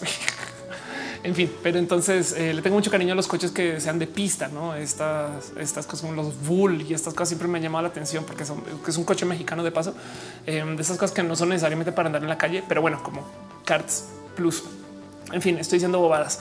Eh, ¿Saben qué coche me gustaría tener que ya no hacen? Eh, y, la neta me gustaría tenerlo porque es que lo hacía la familia de un amigo, el Mastreta. Me daría la vida por tener un Mastreta este MXT y es una lástima porque esos coches están ahorita guardados en una bodega, nadie tiene acceso a ellos. Em, las tres personas que compraron no los tienen por ahí, pero este es un coche mexicano. Vean, este es el MXT como yo lo quisiera tener rojo. Eh, no les parece espectacular? Está hecho sobre la plataforma un Lotus. creo que el LIS. Em, y pues puta, cómo amo este coche, güey. Una, una, una vez lo vi en vivo y, ya. Y, pues cuando iba a visitar a estos los hacía el papá de Dani Mastreta. Para los que ven otros shows de eh, videojuegos, estas cosas saben eh, de qué estoy hablando. Pero bueno, em, dice eh, Gabriel Torres que si ya vi de qué hablas a Detroit. no, de hecho, todavía no. Eh. Danny Troll dice acaban de anunciar Resident Evil 2. Ándale. Seguro, la gente está loca ahorita con el E3 y yo estoy aquí ah, llorando acerca de no estar en el E3, básicamente, no? Pero bueno, en fin, este así las cosas en la vida. Pero bueno, yo les quería hablar un poquito de ciencias otra vez. Saben que voy a volver a poner la pleca, voy a poner la chinga pleca otra vez. Perdón, ahí les va con cambio de música y todo. Joan Cadena dice eh, qué es lo que Ophelia no sabe hacer. No puedo pronunciar la J como la pronuncian en México, porque siempre digo jojoba mijangos. Eh, no puedo, no puedo. Aquí dicen como no puedo. En fin, Pero bueno, esto es un estudio que apareció eh, de estas cosas que levanto yo de mis fuentes, básicamente Reddit, em, donde este eh, encuentran, alguien se sentó a ver cuánto, y esto es un pequeño estudio relacionado con el tema de lógica social. ¿Cuántas personas en un grupo de personas necesitan estar convencidas de algo para cambiar la opinión de todos los demás? Entonces, perdón, un pequeño paréntesis. Dice Sharon Sánchez: Soy tu paisana desde Australia. Qué cool. Viví, viví en Sydney dos años, donde cuando hice mi maestría, qué chingón. Eh, y te voy a decir algo, Sharon, por culpa de vivir en Sydney es que ahora vivo en México. Entonces lo siento, te estoy leyendo tu futuro. Pero bueno, em, dice Claudia Alejandra, Detroit sobre androides. Ya, ya sé, ya, ok, ya prometo que me meto con eso. Pero bueno, el caso es, em, a ver, les explico un poquito. Esto es, esto es una, son, es algo muy condicional. Evidentemente es un estudio, eh, está relacionado a, em, al proceso del activismo per se. Y, y, es que eh, todos los que hemos estado en minoría tenemos este tema de cómo le hago yo para convencer que la gente haga las cosas que yo quiero que hagan de cierto modo. No dice dale, dale caro sería el snowball del pensamiento. Exacto. Y, existe una cosa en particular que se llama el tipping point, que es como el momento donde ya de, de aquí en adelante ya todo cambia y en chinga. E, es como, por ejemplo, eh, RuPaul's Drag Race tuvo un tipping point, como que medio no arrancaba, no arrancaba, pero cuando arrancó, todo el mundo comenzó a ver y consumir RuPaul's y ahora se habla de lo drag en todas las esquinas y eh, tiene, RuPaul tiene este monopolio de, lo drag casi casi y, la, drag con y todo. Em, entonces lo mismo es eh, alguien se sentó a hacer un pequeño análisis de cuántas personas se necesitan que posean una idea para cambiar el como que el eh, las ideas generales de un grupo de personas que no están tan convencidas. ¿no? Entonces digo que es muy condicional porque la neta, neta, sí hay que pensar que eh, depende de la idea, depende del grupo, depende del no es como que no es un estudio de si yo reúno a 100 conservadores en una iglesia, cuántas personas tienen que ser pro LGBT para que todos esos conservadores apoyen el LGBT. Pues no manches. Ese estudio va a ser un poco más complejo porque esa gente tiene eh, fundamentalismos por los cuales puede que igual y no los convenzas nunca. Em, dice Sergio Franco, vamos a hacer la limpieza viéndote. Limpia bien, por favor. Eh, Mago Suárez dice los mejores días de la semana son los lunes. Veo este canal, me sirve para ampliar mis horizontes, para compartir con quiera. Chingón. Ándale. Eh, y Pablo Ávil dice hola, yo Dani Roll dice cuando tienes una hoja de tres en rojo en roja. Eh, gracias por estar acá. Yo solo quería hacer este show hoy por esto que les acabo de contar acerca de Critical Beats. Pero bueno, el caso es que este estudio topa que el, se necesita de un 25 de la población eh, de en un grupo de personas que tengan una idea no, eh, no que no esté fundamentalmente arraigada para que cambien de parecer. Entonces, si ustedes en su grupo, eso es una estadística, es un promedio, esto puede cambiar según la idea, según dónde, cuándo, quién, eh, pero más consideren que si ustedes en su grupo de oficina salen todos los días a comer, o sea, al almuerzo para la gente que está en el resto de Latinoamérica a las dos de la tarde y quieren cambiarlo a la una de la tarde, con que el 25% de las personas que eh, salen a comer propongan la una, de la tarde, es muy probable que todos digan que sí, no? Eh, y entonces está, está, está, es un raro pensar, es un raro estudio porque muchas personas lo primero que dicen es eh, bueno, pues importa mucho si hay como influencers en esto, no? Y pues sí, el Alex justo está diciendo no es condicional poder que tenga alguno de los que tenga la idea. Sí, pero, pero como se topan en el estudio, es igual eh, eh, si tienes, si tienes a un cuarto de la población apoyando una idea en particular, es altamente probable que la mayoría de repente digan y caen, no? Eh, dice eh, que eso fue cuando mi grupo de amigas cinca nos hicimos cristianas, el resto se convirtieron. Victoria me dice la sociedad encuentra paz por las leyes, la ley viene de la costumbre. El centro de todo es que no se vuelve una costumbre, de que queremos popularizarlo, compartamos la ley, no? Exacto. Manuel García dice suena un tanto sesgado, más que sesgado es eh, no quiero decir que es miope, pero limitado. No es como que para unos casos en particular, para unos temas, me divierte mucho pensar que esto se estudie. Y, el motivo por el cual traigo este estudio aquí es porque parte de lo que encuentran en el paper eh, eh, original es más a ver si tengo acceso. No más probable es que no, pero en lo que encuentro aquí está, aquí está por lo menos el, abstract, no? Este para la gente que tiene acceso a, este tipo de, publicaciones, pues aquí está el nombre y los investigadores. Em, y en el caso de las convenciones sociales y demás, levantan un dato que así me, me, volvió los sesos y era el por qué lo quería platicar. Y es que ellos dicen, a ver, ese 25% es de personas de quien se tenga la percepción que son personas. Entiéndase. Si tú tienes un grupo social que se comunica por medios digitales y un bot es indistinguible de una persona en ese grupo social, entonces, igual si cumples con el 25%, es muy probable que la mayoría de la gente apoye la idea. Eso me parece hasta asustador. No es entender que si tú, si una persona con muchos bots replican una idea, es posible que convences a muchas personas. Y eso yo sé que lo sabemos por intuición, pero me divierte mucho que alguien lo haya medido. Perdón, Matú. Eh, también puede ser gatos, ¿eh? no, no que ser bots. Di algo, Matú. No quieres decir nada del tema, me queda claro. Pero bueno, Gama Volantis dice la primera vez que escucho tu gama. Yo te digo algo, cómo me divierte ver tus comentarios porque siempre, siempre publicas en este en el canal, en el video ya publicado. Ay, se me olvidó yo. Van como seis semanas que se te obliga. Qué cool verte acá. Em, dice Mario López, ¿no te parece que la gente pro LGBT cerrada? Para nada. Al revés, justo la gente pro LGBT em, se siente cerrada porque si, si tú pones a, a una persona conservadora, hablar con una persona LGBT, la persona conservadora piensa que lo LGBT es un grupo que no es incluyente y, eso es una falacia. Em, es, como este cuento de lo, la marcha LGBT incluye gente heterosexual, pero la marcha heterosexual, o sea, la marcha por la familia, no incluye gente LGBT. Hace sentido. Entonces, uno es excluyente y el otro es incluyente. Y evidentemente eh, se sienten eh, bajo un ciclo de opresión las personas conservadoras, pero eso es porque ellos de cierto modo al sentirse en opresiones porque están oprimiendo. Me explico. Ellos, ellos, ellos se sienten como ellos se sienten tratados como están tratando a los demás. Eh, mientras que evidentemente, claro que si hay, si hay católicos y cristianos LGBT son, se pueden incluir y ser parte de y apoyar. El movimiento de la, de la diversidad apoya a todos menos a los intolerantes. Hace sentido. Entonces, claro que no son cerrados. Es de hecho la definición de la, este, de la diversidad. Según evidentemente habrá quien quiere defender su nicho y tiene sus dinámicas de poder. Eh, y eso yo creo que es eh, algo diferente al movimiento de la diversidad. Pero bueno, el caso. El caso dice Mario Galarza, Matú, primera que me oye, así que muy qué lindo. Sí, es muy lindo. Este es un gordo, es gordísimo. Me gusta decir que no es tan gordo, pero me gusta bullearlo con que es gordo. ¿Qué tal? Como ya Matú, yo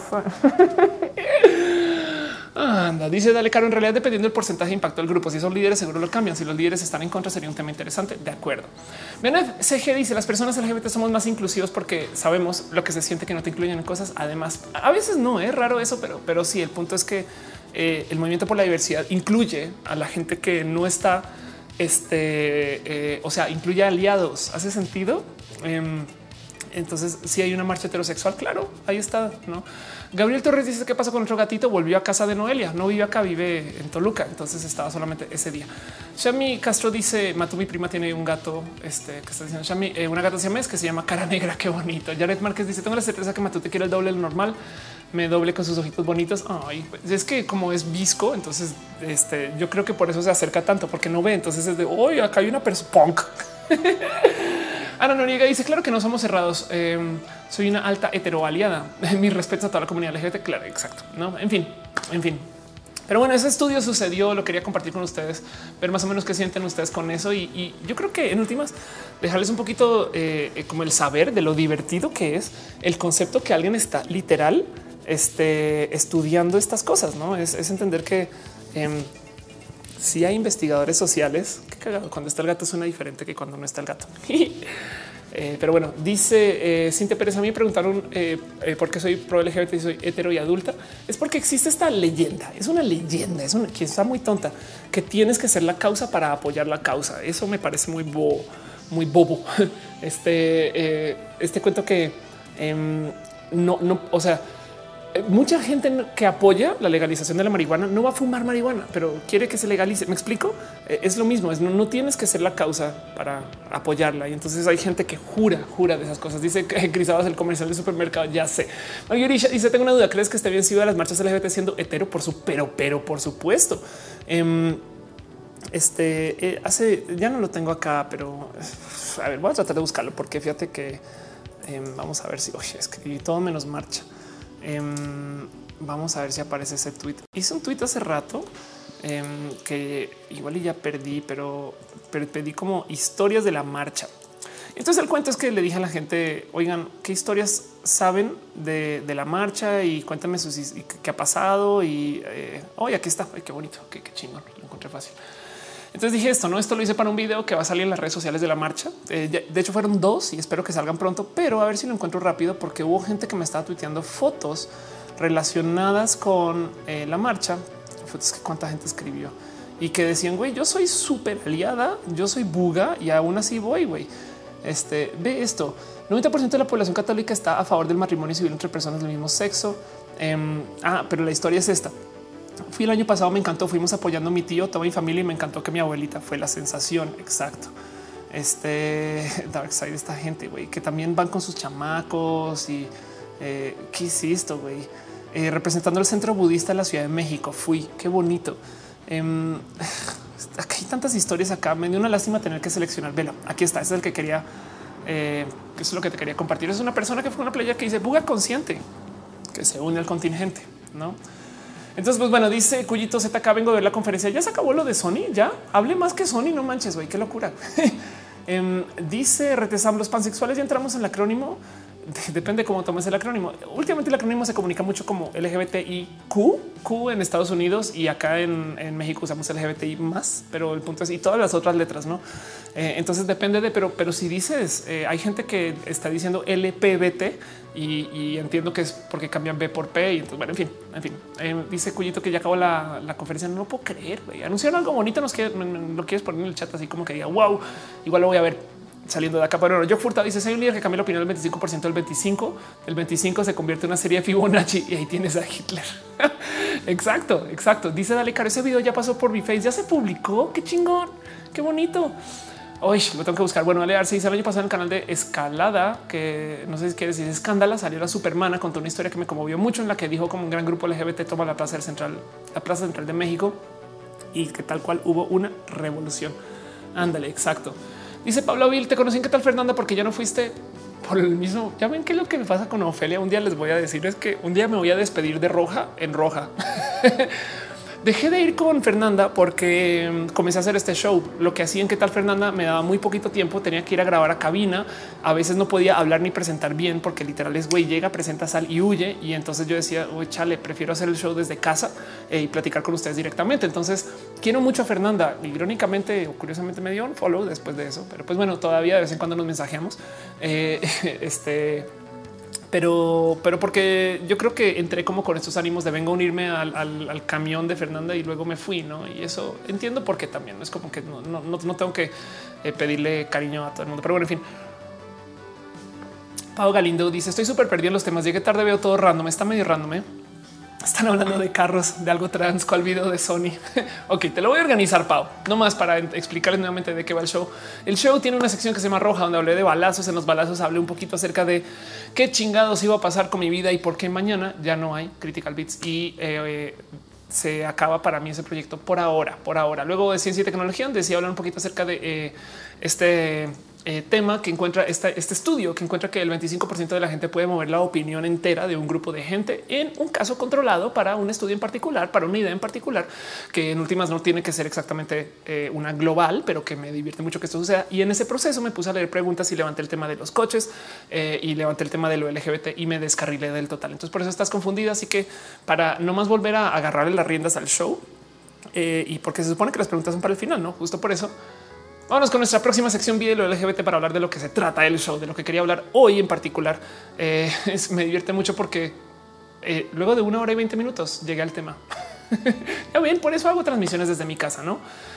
Pero bueno, en fin, este quiero hablar de un tema en particular que traigo así súper enredado desde hace eh, muchos ayeres y lo voy a agarrar desde acá. El cuento es el siguiente. Resulta, resulta que para el concurso de belleza Miss América, entiéndase básicamente donde, eh, donde se deciden las candidatas para luego ir a concursar en Miss Universo. Eh, hubo un cambio muy, muy, muy cabrón. Esto ya tiene desde el 5 de junio, donde primero que todo una resulta que un escándalo hace unas semanas, ya un poquito más de unas semanas, donde un director del concurso eh, salió a, o sea, se, publicaron mails de este director hablando muy mal de las ganadoras de años pasados y de las, personas que están concursando y demás, juzgándolas por su peso, eh, tratándolas un poquito como que desde, desde la misoginia, ¿no? Entonces lo corren y las personas que se quedan a cargo de la organización resultan ser personas que ganaron en años anteriores. Y el primer y deciden volverlo un evento un poco más feminista. Entonces esto me parece algo sumamente espectacular de compartir porque mm, deciden cambiar eh, el evento del total bueno, más o menos del total y volverlo lo que antes era un concurso de belleza, decidieron volverlo eh, una carrera este, de talentos eh, y personalidad y demás. Y entre en ese proceso de paso, de paso, eliminaron em, la sección de trajes de baño.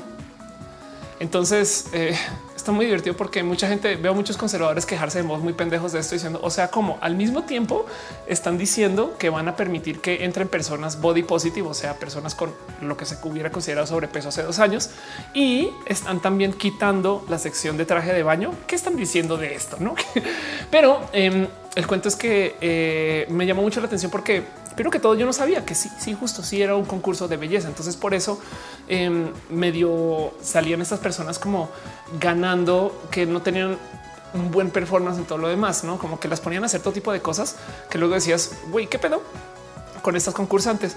Y entonces quería hablar un poquito del el mero tema de el, tener concursos de belleza, no esta, esta posición que siempre me ha sido muy, muy, muy rara de entender eh, de el, en qué momento dentro de los feminismos está bonito em, ser sexy y se considera bonito y, es como un plus ser esta persona atractiva. Lo digo, lo digo porque eh, hace rato hice un video. Esto es cuando me estaba mudando este depa. Qué locura, cómo se ve diferente cuando no tenía mis muebles todavía, donde hablo acerca de justo esto, no el, proceso de, de la vida cuando tenía mis extensiones el proceso de, ser esta chica que tiene, tiene que ser súper, súper, súper guapa. Y entonces las viejas trans que se le juzgan un poquito por eso, no? Porque yo en últimas nunca he sentido que lleno ese rol de la vieja súper, súper guapa.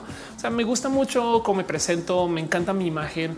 Yo me he generado mi imagen, o sea, también me he operado mis implantes, estas cosas, pero siempre he estado peleada con este tema de la vieja trans que tiene que ser la buenona, no? Porque resulta que pues primero que todo dentro del rubro de lo lésbico hay mucha menos presión de la famosa mirada del hombre heterosexual.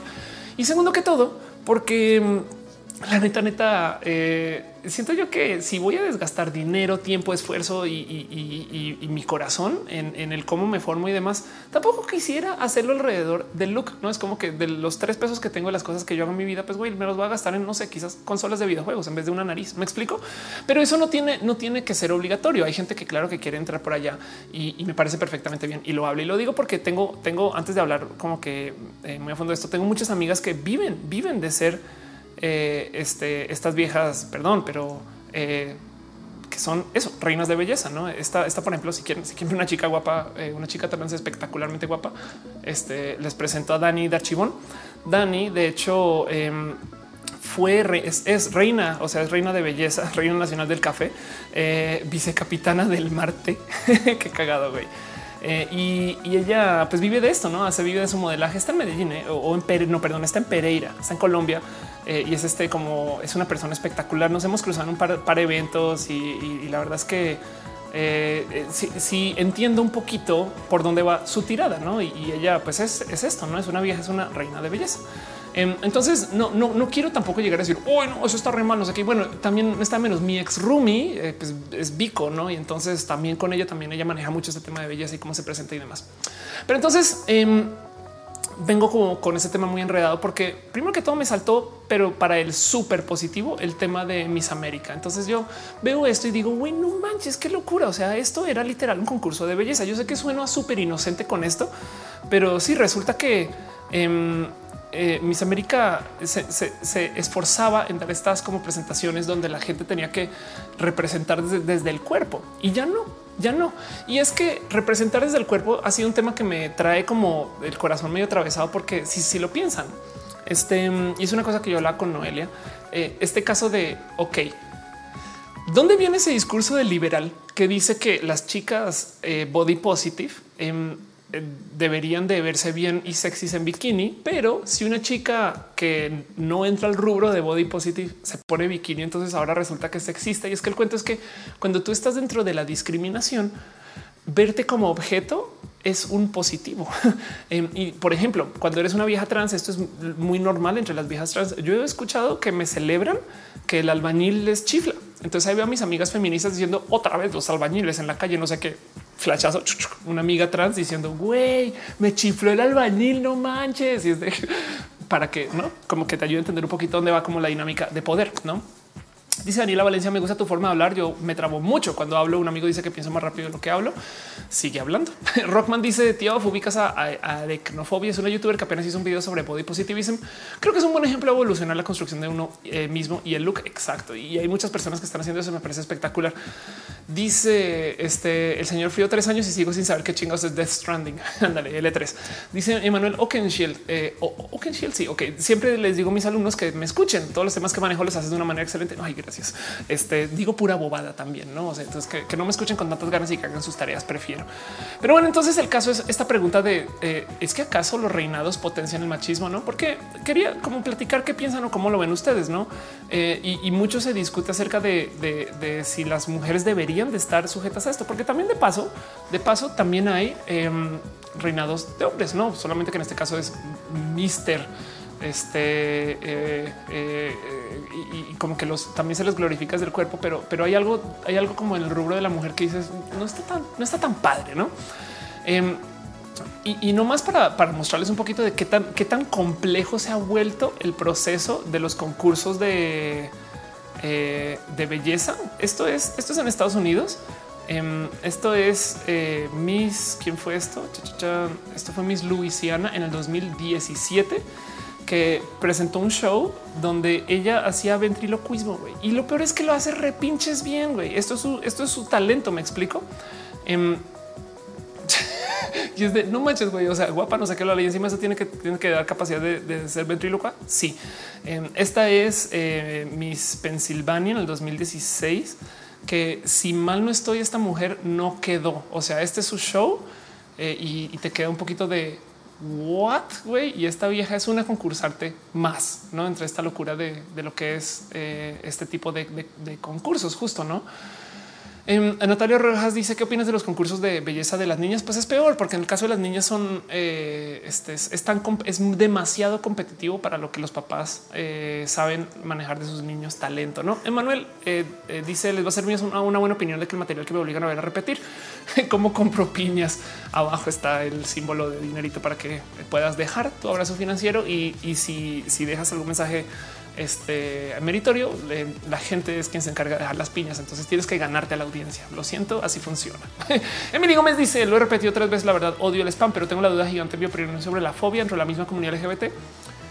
Lo único que puedo decir de eso es hay gente que ha pasado por cosas muy rudas y entonces solo sabe replicar la, la violencia que se le presentó. Esas fobias a veces vienen por el mismo motivo por el cual la gente que está por fuera de lo LGBT tiene fobias.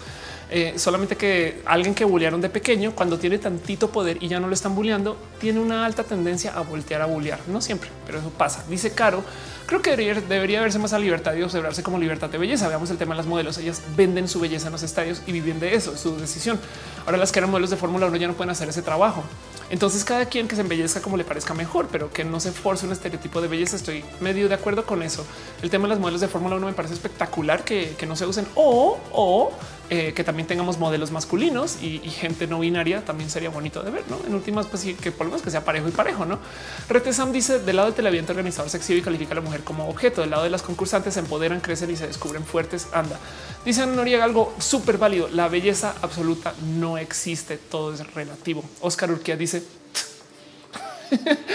Jimena ella llega el que dice ya llegué, vengo de ver live stream de PlayStation. Qué chingón. Gracias por venir. Eh, yo estaba hablando de dos otras cosas que este, quería platicar con la gente aquí, pero um, el cuento es um, una de las cosas que me saltó de esta decisión de Miss América de, elegir cambiar un poquito quiénes son es eh, de por sí ya era un concurso complejo. Me explico. Es, es yo sé que eh, somos es famoso, es famoso el cuento de las concursantes que eh, la cagan con las respuestas a las preguntas, no como que tenemos este tema, pero eh, me gustaría ponerles audio de esto. Pero la verdad, aquí es tenemos una concursante que le preguntan qué harías tú eh, con el tema de creo que aquí está hablando de ISIS, no? Y entonces ella habla de acerca, acerca de política, de geopolítica y de cómo podríamos expandir el sistema de colaboración internacional para que la gente pueda hablar y le, responde re bien. Em, hay, como un segmento en particular, creo que este aquí que lo levantan en el Daily Show. Creo que si pongo esto eh, andando, sí me van a súper demandar, donde el güey levanta un par de las preguntas que le hacen estas, estas eh, chicas y dice, güey, qué locura que le hacen preguntas más difíciles a estas mujeres que lo que le preguntan al presidente de los Estados Unidos, no? Em, y, es que últimamente han estado haciendo preguntas bien pinches complejas y estas mujeres están respondiendo súper, súper, súper bien porque ya están preparadas, leídas este, y ya vienen con más en la cabeza que solamente el rubro de belleza. Entonces me parece espectacular que el cambio esté sucediendo. Es solo un en qué momento pasó esto. No más para eh, seguirle rascando al tema de las bellezas. Esto es si quieren, si quieren eh, ver tener un poquito más de controversia con esto. También me pregunto por qué chingados tenemos concursos de belleza trans. Está bonito. La neta, a ver, bueno, quizás la respuesta ya la tengo, es porque los concursos de belleza cisgénero son cis sexistas. Entonces dicen, oh no, si es trans es porque es fabricada y es de no mames, güey, todas otras viejas también tienen putero cirugías encima. Y eh, tenemos entonces concursos trans porque no nos dan acceso fácil, ¿no? Y para que, para que, perdón el término colombiano, pero para que se vean de culo, estas son las concursantes de Miss International Queen, que esto es el, este, eh, el concurso en Tailandia eh, y básicamente es como el Miss Universo trans, si lo quieren ver. Y estas viejas son espectacularmente guapas. Es de no mames, güey. En unos casos, esta chica es colombiana. Este hay una mexicana aquí que no me acuerdo este, dónde está, no, pero pues eh, quizás no quisiera. Esta es la mexicana.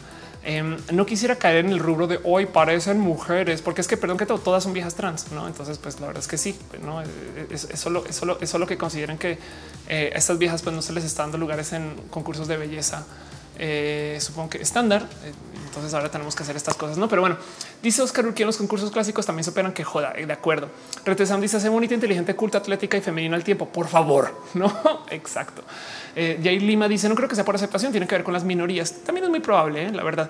Y, fíjense que se supone, y estas son de estas cosas que discuten mucho, que el motivo por el cual hacen estos concursos es porque están becando a estas mujeres y le están dando acceso a cosas que no tendrían si no fuera porque son viejas sumamente listas, presentables, bonitas, inteligentes, cultas, atléticas y femeninas que son meritorias de estas becas, no? Eh, Franz Navarro dice: Supongo que el halago sería son muy cisnormadas y eso también hay algo que sí, pues sí, y no sé si eso podría ser considerado un halago, no? Porque entonces está este tema de entonces ahora resulta que la gente que no es ni binaria ni que pasa, entonces ahora son feas. Pues no, güey, hay viejas, perdón, que son este, completamente no binarias como o viejes o viejos, este, que son personas espectacularmente bonitas. No, entonces hay algo ahí que, que negociar con esto y, y que me choca. Yo, de todos modos, en el show pasado, eh, hablé un poquito de cómo RuPaul le está dando en la madre a la percepción del hombre travesti. Y, lo nomás para repetir ese tema, lo que había dicho es que RuPaul nos presenta un modo en el que el hombre travesti puede estar muy empoderado. Y eso es algo que, lo hablé porque decía yo, güey, de repente eh, le tenemos como este como aprecio a la gente que eh, se pone falda y tacón y entonces eh, tuvieron discriminado en la oficina, ¿no? Y ahora tenemos estas dragas que son súper empoderadas, que muestran las cosas que antes no habíamos visto. Y hoy en día tengo muchos amigos gay que les encanta draguearse, que eso es algo que hace 10 años era un poco más complejo. Em, y, además resulta que justo así RuPaul es, es eso, sí es una carrera y hacen cosas que dices, güey, es neta que están presentando esto. Eh, esto es uno de estos performances que digo, ¿a qué horas preparan estas cosas? No, porque esto es un reality que tiene poquito tiempo entre show y show. Y pues acá tienes esto es Glamazonian Airways, que por si no lo han visto, eh, me hacen el favor y después de este show eh, se toman su tiempo de ver esto, no todo un performance. Esto es un musical hecho alrededor del el tema de ser glam este, y pues de todas en su outfit y demás. Y perdón, pero se ven espectaculares. Eh, otro pequeño clip de esas cosas que tengo de, de RuPaul que digo, es neta que hicieron esto, em, al cual le tengo mucho cariño. Eh, es esta presentación que hicieron, ¿cómo se llamaba? Donde todas se salieron disfrazadas de perros, güey. Aquí está.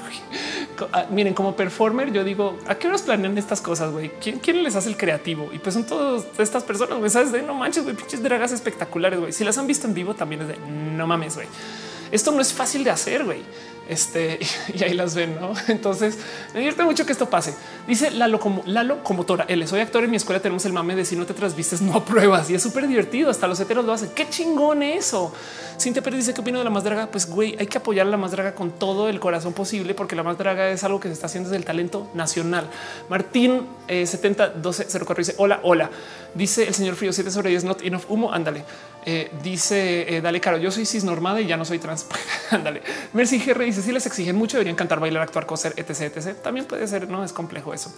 Em, pero el punto es, me gustaría pensar en mi cabeza quizás retorcida con esto, que parte del motivo por el cual estos feminismos eh, llegaron a afectar un poquito el cómo es el concurso de Miss América también es porque por fuera de Miss América, RuPaul es un hit y RuPaul es una, perdón, una gran carrera de talentos y de presentación y de capacidad.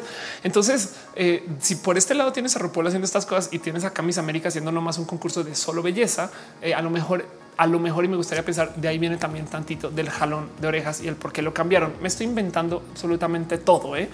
Em, pero, pero quería como platicar con ustedes un poquito de eso, porque la neta, neta siempre está muy enredada y muy atropellada con el tema de, si los concursos de belleza deberían o no deberían de existir y por qué y quién y, qué sí comunican y qué, no comunican. Salgamos del, tema de, las niñas y los niños que están dentro del rubro de la belleza, porque en este caso siento que es este lo que está mal de ahí es la presión que le ponen a sus padres a entregar, que si se quieren divertir con eso, vean la serie de Luis Miguel y entiendan que eh, Luis Miguel es un cantautor raro por culpa de cómo se crió. Este, pero bueno, también es, yo le llamo a esa madre el efecto Michael Jackson. No, si tú te creas desde los cuatro años, si tú te crías desde los cuatro años cantando y eh, te toca lidiar con que ya tienes toda esta presión para ser una figura pública desde esa edad, no vas a crecer normal, vas a socializar muy diferente y eso pues es una divergencia, la verdad, una divergencia social, pero es rudo con la gente, ¿no? Un poquito. Viti Navarro dice, ¿hay algún país en el que haya legislado para permitir a las mujeres trans en concursos de belleza regulares? Claro. Em, de hecho, em, Miss Universe transgender. Es más, eh, este, a ver, aquí está. En el 2012, eh, aquí esto pasó. Miss Universo, eh, digo, viejas trans, por si ustedes también pinches guapas, güey, quien se sienten parte de esto. pueden ser Miss Universo, ¿no? Esta a la derecha es Jenna Talakova, quien la sacaron del closet y entonces no pudo concursar. Y el mierdero de Jenna Talakova acabó en que lo permitieron suceder. Pero a ver si lo tengo por acá. Eh, hubo el caso de una chica peruana. A ver si te encuentro. ¿Dónde estás? ¿Dónde estás? ¿Dónde estás? ¿Dónde estás? Ay, Perú, Perú, Perú, Perú. por Dios, Ophelia, eso te pasa por no hacer tu escaleta bien. Aquí está. Ok. Eh, este es el caso de una chica peruana que creo que sí se presentó. Veanlo, aquí está. Dayana Valenzuela, la, mujer transgénero que participará en Miss Perú Universo. Ok, entonces en este caso eh, no necesariamente es Miss Universo, pero pues, o sea, en Perú está pasando, no solo piensan en eso. Eh, solo decir que cuando tú pones esto acá, Em, te encuentras con toda tu transfobia usual, no? O sea, vamos a los comentarios y les prometo que hay transfobia en los comentarios, ni siquiera los he visto, pero a ver, vean esto. No tengo problemas con los gays y esto todo seguro es algo en contra de la gente gay. Ok, este yo apoyo a la comunidad LGBT, lo respeto y todo, pero esto seguramente es algo donde no apoyan a la gente LGBT. Ok, no tengo nada contra los homosexuales y seguro esto es algo donde sí tiene algo contra los homosexuales. Próximo todo lo hacen por vender un concurso que está en el suelo. Ok, entonces ahora este, logremos hacer, logremos eh, eh, sacar y resaltar cómo se está básicamente eh, descalificar lo que está pasando, no? A qué punto llega nuestro país? en fin, no, no quiero ni leer esto, pero pues entienden más o menos por dónde va el cuento. Aquí justo es el este debate de, de eh, porque alguien se tiene que operar para hacer eso. Y no mames, un chingo de gente igual lo hace. Bueno, perdón, dice Fran que se va, pero no se va sin antes dejar un abrazo. Muchas gracias, Fran, por dejar tu cariño. Retesam dice porque todo es tan complejo en el mundo femenino. Un determina lo sexy empieza lo indecente. Lo masculino es futbolista. ¿Qué importa si no le no? Perdón, pero en lo masculino existe la masculinidad frágil y cualquier estupidez saca al güey de la heterosexualidad. Y entonces ahora todo es súper complejo. Por ejemplo, si un güey está triste porque eh, le está yendo mal el trabajo, no puede ir a abrazar a un compañero para llorárselas.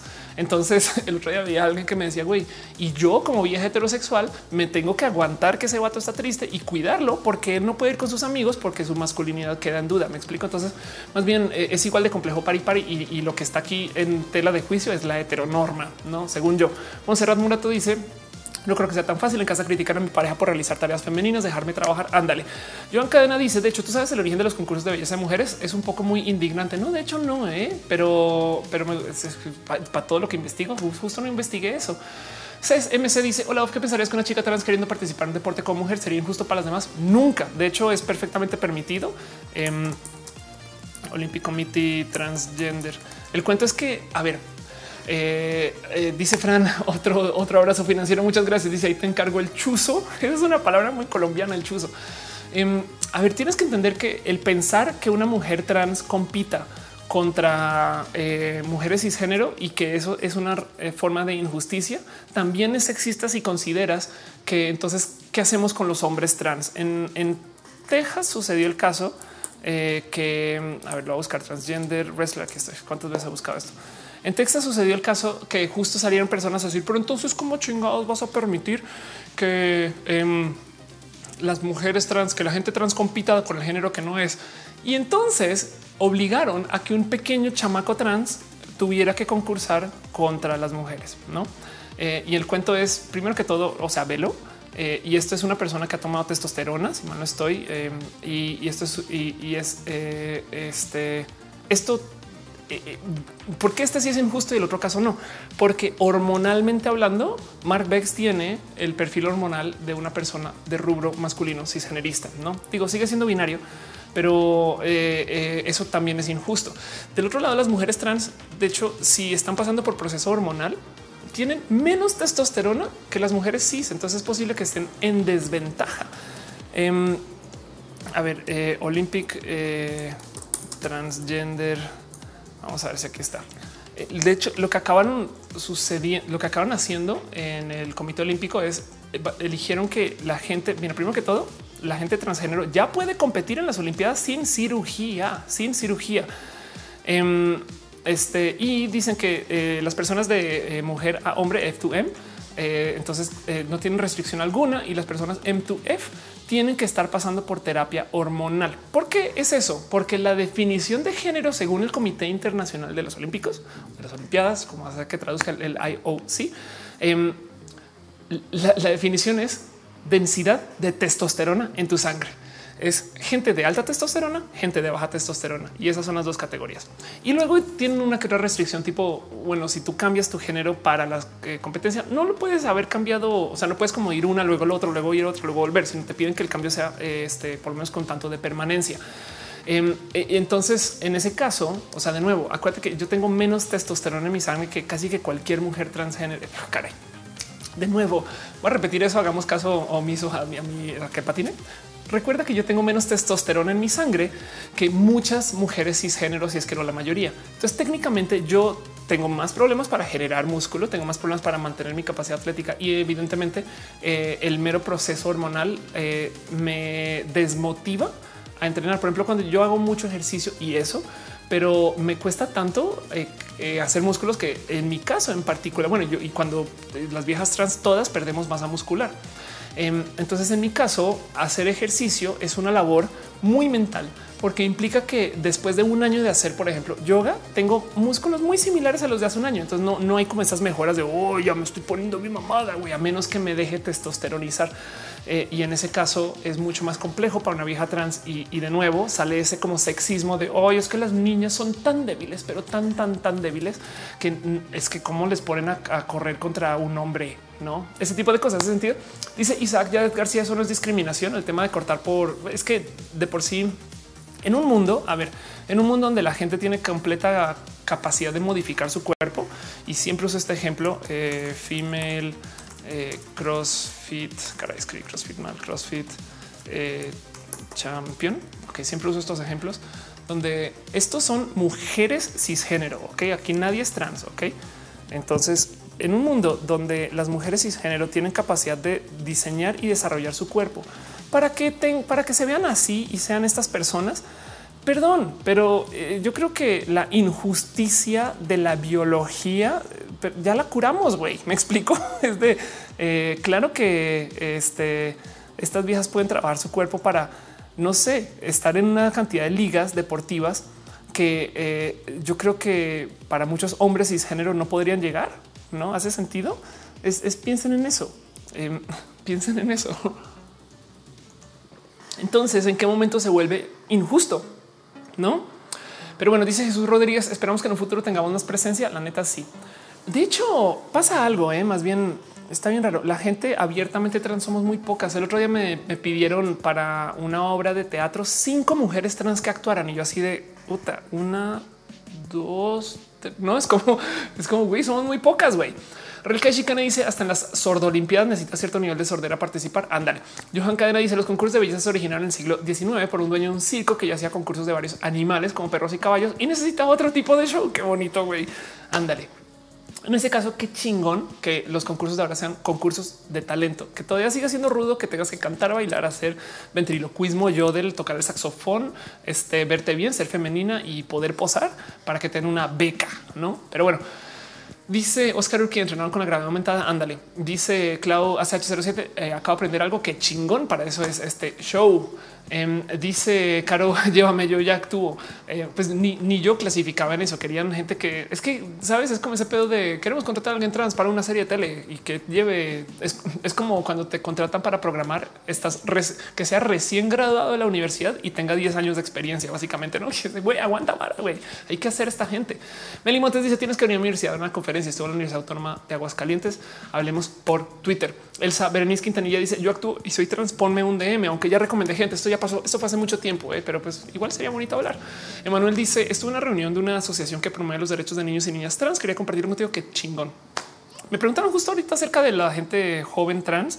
Em, les voy a mostrar una historia internacional muy famosa, pero como esta niña hay muchas. Ella es Jazz Jennings, por si no la ubican. Eh, Jazz Jennings eh, comenzó su transición a los seis años. A los seis años comenzó la transición de Jazz Jennings. Ok. Eh, y entonces ahora es famosa, está una cantidad de shows y, está en una cantidad de, este, lugares eh, para hacer espacios promocionales. Sigue siendo chamaca. Eh. Creo que creo que tiene 17 ahorita Jazz. entonces imagínense, o sea, la, vida de esta niña, no lo que tiene por delante, porque es abiertamente transgénero. Y les voy a ser honesta, una persona así, primero que todo, si arrancas a los seis años, pasas por una pubertad que es casi, casi igualita a la pubertad de si hubiera nacido cisgénero. Me explico. O sea, su transición es completamente controlada desde una pubertad que no sucedió. No tienes una pubertad que deshacer. Eh, y encima de eso, tus padres casi casi que te podrían criar sin decirte que eres trans. Hace sentido, es, está, está a riesgo de eso. Entonces, el que ya sea abiertamente transgénero me parece, perdón, me parece espectacular. Eh, y eso, este, no, más tenganlo en radar, ¿no? Es como ese cuento de si hay gente joven que es trans, pues güey, desde los seis años se considera que ya hay una ideación de género y desde ahí en adelante lo demás es construcción. CSMC dice los hombres a los que no les gustan las mujeres musculosas es equivalente a las mujeres que odian los hombres con man boobs. Exacto. Y sigue siendo eh, este un poquito de sexismo. Kurt de Alba dice: Tengo 16, soy trans, FTM, hasta estoy en tratamiento hormonal, en espera para una mastectomía. Somos más comunes de lo que parece. Totalmente de acuerdo. De hecho, el caso de los chicos trans, hay tantos hombres trans por la vida que simplemente no lo dicen, no lo dicen. Y ahí estás. Esmeralda Romero dice: En verdad, podrías dar conferencias en universidades. He dado varias, pero mi tema es tiempos. Esmeralda es, como hablemos por mail o por DM y estas cosas, porque no siempre logro coordinarme para ir a todos los lugares donde quisiera ir. Pero bueno, este Uriel Torres dice quiero ser a género. Puedes, puedes. Eh, hay gente em, y esto lo hablé hace mucho tiempo. Hay doctores que hacen anulaciones de género. O sea, te quedas, perdón, anulaciones de sexo. Puede ser asexual desde tus genitales, no? Entonces no tienes ni pene ni vulva y eso puede ser. Eh, Itali Rami ¿qué opinas del aborto? Yo siempre he opinado que las mujeres deben de poder decidir sobre su cuerpo. Entonces, ojalá y esto sea un poco más estándar, porque mm, el aborto es una de esas cosas que, en mi opinión, eh, si lo ilegalizas, igual va a pasar. Entonces, mejor hagamos las cosas en el abierto. Y esa es mi actitud para la vida, güey. Es este, la gente va a consumir estupefacientes varios, güey, drogas miles. Entonces mejor hagámoslo supervisado, platicado, sin meternos en estas dobles morales de quién está haciendo y quién no está haciendo, ¿no? Pero bueno, al comentario dice yo soy travesti de closet, pero lo disfrazo con actuación. Ay, ajá. Este y, y sé travesti de público. Ya no pasa nada. Es, es un rol. Te digo algo, eh, justo eh, de que hablas de, de, la actuación. El real me preguntaron acerca del ser mujer y yo decía, güey, qué chingón que es el rol y la performatividad de género. O sea, yo soy binaria y no binarista. Yo sé que ese discurso lo digo mucho, pero yo soy binaria y no binarista porque me gusta actuar, ser mujer y, entonces soy mujer para muchas cosas y muchas veces no estoy actuando, eh, pero me gusta el rol. No puede ser algo así. En fin, David Mulix dice tiene sus papeles de identificación como mujer. Lo humillaron presentándola como hombre. Pasó en el 2012 más o menos. Ándale. Eh, una amiga compitió en un patinaje sobre hielo, evidentemente una chica transgénero. Y es que justo eso hay que romper en algún momento. No es, hay gente trans muy, muy, pero muy, muy talentosa eh, y hay que darnos luz. No Meli Montes dice recomiendo un libro que te guste cañón. Siempre, siempre me gusta hablar de What Technology Wants de Kevin Kelly. Este exacto. JP Pelas dice: Nadie está a favor del aborto, es el derecho a decidir el futuro de tu vida. Ándale, pues, pues este pues, no sé, pues en fin. Eh, este eh, me parece rudo que le digan a una chica qué hacer con su cuerpo. Eh, eso, eso yo creo que está un poquito a veces medio fuera de lugar. Pero bueno, el, punto es que díganle o no le digan, eh, es algo que va a pasar, así sea legal o ilegal. No, en fin, y entonces prefiero que sea legal y regulado que ilegal y bajo la mesa. Em, acerca del libro. Es, mi libro, es mi recomendación estándar. Hay mucha gente que seguramente me hizo recomendar esto 100 o 200 mil veces, pero esto me parece una realidad. Este no puedo superar este libro. Pero bueno, dice Jesús Rodríguez, cisgénero es ser bugano. Cuando no eres trans, eres cis. Eh, trans viene del latín de atravesar, cis viene del latín de alinear. Entonces tú atraviesas el vestir, eres transvesti. Eh, y si no lo atraviesas, eres cis.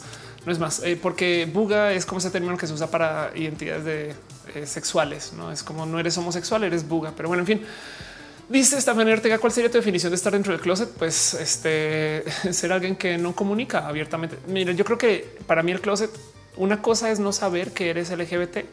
Otra cosa es saberlo y negarlo. Entonces yo creo que el closet, en mi opinión, es negarlo, porque muchas veces simplemente no sabes y ya. Retesam dice, ¿qué opinas de los casos de aborto donde el padre quiere conservar el bebé y la mujer no? Este, pues de nuevo es el cuerpo de la mujer. Me explico. Este es, obligar al padre a, ser musculoso. ¿Y por qué? Pues porque, güey, perdón, pero la mujer quiere que tu cuerpo sea así. ¿eh? Perdón. Nas Rodríguez dice: Conoce la página de Colombian Check. Se parece a verificados. Ándale, qué bonito. Pinches colombianos. ¿Por hacen, por qué hacen todo? Este, este, ay, qué bueno. Era hora de que alguien hiciera esto. No, no conocía de Colombian Check. Eh, chequeo de personajes públicos en Colombia. Madre mía. Ok, bueno. En fin. Bueno, antes de irme entonces, porque ya me dejé desviar otra vez, eh, porque es bonito hablar con ustedes y ya llevo al aire una hora 54 minutos, entonces en últimos va a tener que cerrar dentro un poquito. Elsa Berenice, saluda, porfa. Eh, hola, Elsa. Em, voy a cerrar un poquito el tema de este de los concursos de belleza levantando un poquito el qué está pasando en México. No saben cómo me divirtió, me divirtió así, me, me rebasó un poquito el saber que en México hay tantos concursos de belleza. Yo pensaba que había uno o dos, no, no sabía que, o sea, los concursos internacionales más importantes de belleza son Miss Universo, Miss Internacional, Miss Mundo, Miss Tierra, Miss Supranacional, Miss Grande Internacional, Miss Intercontinental, Miss Continentes Unidos, Miss Global, Miss Asia Pacífica Internacional, Top Model, Miss Eco Internacional. Esto no es México, ¿eh? esto, es, esto es mundial. Eh, Miss Tourism Queen International, Reina Internacional del Café, Supermodel International, Miss Exclusive of the World, Miss Costa Maya Internacional, Miss Global Beauty Queen, Face of Beauty International, Reina Hispanoamericana y luego entre otros. y los certámenes nacionales son Mexicana Universal, Miss México, Rostro de México, Miss Earth México, sin olvidar al extinto Señorita México. ¿Qué es esto? Güey? ¿Qué está pasando en la vida? el extinto Señorita México. Me divierte mucho porque, con todo perdón, no, me den por decirlo así, pero eh, eh, me, me, divierte la jotería que rodea todo este ambiente, ¿no? Es eso, eso, en fin. Dice Marco Flores, ¿por qué se llama Miss Universo y solo han ganado chicas de la Tierra? Pues porque los jueces también son de la Tierra. El momento que tengamos una jueza venusiana, entonces otra historia va a ser. Es todo lo que tengo que decir. Es todo lo que tengo que decir. Daniela Valencia dice, lo que me cuesta del aborto es que creo que está mal, pero eh, me hacen creerlo. No sé cómo mentalizarme para poderlo hacer. Eh, ¿Cómo no puedes elaborar eso un poquito o que te enseñaron a que el aborto está mal? Bueno, para ese chiste te enseñaron a que muchas cosas están mal y pues aquí estamos, ¿no? A fin de cuentas nos enseñaron a que nunca deberías de confiar en nadie que conozcas por internet y mucho menos aceptarle comida y bebida a esa persona. Pero pedimos un Uber por internet y nos subimos al coche de ese güey que nos lleva donde nos quiere llevar y le aceptamos una bebida, ¿no? Entonces, eh, hay que dudar lo que nos enseñan. Crazy Woman dice la feria Tabasco gira en torno a la flor de oro, que es escoger el representante de cada municipio. Ándale. Monserrat Morato dice vámonos cuánto tiempo anda. Alfonso León dice los gays somos los que estamos más presentes en los concursos eh, coacheando a las chicas. Este debería, no hay una como un Mr. Joto seguro, güey, y sería lo máximo. Es que esa es otra. Me caga que, perdón, me choca este que sean tan heteronormados, no? Les voy a decir, les vamos algo de todos modos.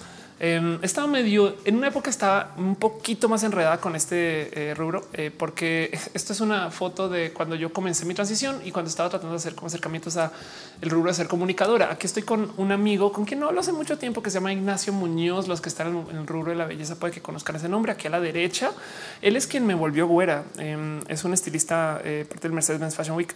Eh, y que ha hecho una cantidad de cosas también eh, en el Belleza Fest y demás. Y aquí estoy entrevistando a nadie más y nadie menos que Lupita Jones, quien estamos aquí en nuestros respectivos celulares antes de hablar, porque Lupita es un poquito compleja. se hace querer, pero pone distancias. ¿eh? Y bueno, em, este están preguntando acerca de la música. Le bajo un poquito la música, dos segundos nomás para darle como nada por boba. Pero bueno, y les quería compartir esto también. Miren, he llegado a la conclusión que como que mi plataforma de las cosas que más me gustan en la vida es ser honesta, ser honesta con quien eres y con, lo que dices y lo que traes. Güey, si eres una vieja que está este, pasando por un problema de es que la gente no me acepta por X, Y, Z, lo mejor que puedes hacer es llevarlo en público, no como que en mi gran pelea por el closet em, he aprendido que le tengo gusto a estos como momentos de honestidad y me topé con esto que sucedió. Em, esto no sé exactamente en qué concurso de belleza pasó. Me gustaría pensar que es un concurso muy visible, pero si no se los comparto. Esto es una persona que dice leí un comentario, eh, no, una, perdón, este, una dice arriba mexicana universal, no? Y el cuento es como dice, no? Las de Guerrero dice se les notan los guaraches desde lejos y dice le responde esa persona diciéndole es que sí, yo traigo los guaraches bien puestos y me los voy a amarrar este bien antes de llegar porque yo estoy muy orgullosa de lo que soy. Estoy orgullosa de donde vengo. He sufrido discriminación y, cuenta de su vida, no lo que se piden las personas para haber sido mesera, porque piensa que las personas que vienen desde abajo no tenemos derecho a soñar. No, esto me parece tan que no este cuento de claro que se le ven los guaraches y a huevo y me encantan mis guaraches. No, entonces quería compartirles un poquito como para quizás cerrar el tema con este pensar que traigo alrededor de creo que en esta época donde los feminismos comienzan a romper con cosas que pensamos que no eran eh, discriminatorias a la mujer, estamos viendo esta situación muy bonita donde Miss América se está encargando de hacer un concurso de talento y no de belleza, donde en México estamos viendo viejas diciendo, güey, yo traigo los guaraches bien pinches puestos, donde los hombres que se trasvisten están bailando en disfraz de perros, güey, para no más mostrar cómo son de capaces de adoptar todo lo que puede ser glamazonian de su vida, güey. Y chinga tu madre el que no le gusta esos tacones, ¿hace sentido? Entonces me parece muy bonito de observar y quería compartirlo con ustedes. Me choca que existan concursos de belleza, pero entiendo por qué. Estoy rodeada de amigas que viven de trabajar su belleza por buenos y bonitos motivos, ¿sabes? Son modelos, este, son presentadoras, eh, son personas que viven de la neta, neta estar bien pinches guapas. Em, y, me choca nomás que sea como esta necesidad de que si eres trans tienes que ser además cis normada y cis aparentada, quizás, em, porque es un poco roto que sean requisitos de belleza. Sería bonito que fueran sugerencias de belleza, no sé, eh, pero bueno, eh, eso está. Eh, y, justo em, quería presentarles a ustedes este caso, porque siento yo que igual y ojalá, ojalá miren chonguitos de dos cruzados para los que están, los que no están en México, ojalá en unos años tengamos concursos de talento que desarrollen a la gente por algo más que solo su aspecto y su belleza, ¿no? Y, vamos en ese camino, ¿no? Así las cosas. Dice Jesús Rodríguez, chingan a sumar los que no les gustan mis tacones. Exacto. La locomotora dice, we are what we are. Exacto, así tal cual, como el gato quiere ser gato. Dice Edgar Chávez, em, robaré tu frase. Eso de mexicana universal estuvo tan roto. Lo peor es que pudieron haber hecho fue convertirlo en un reality show. Ándale.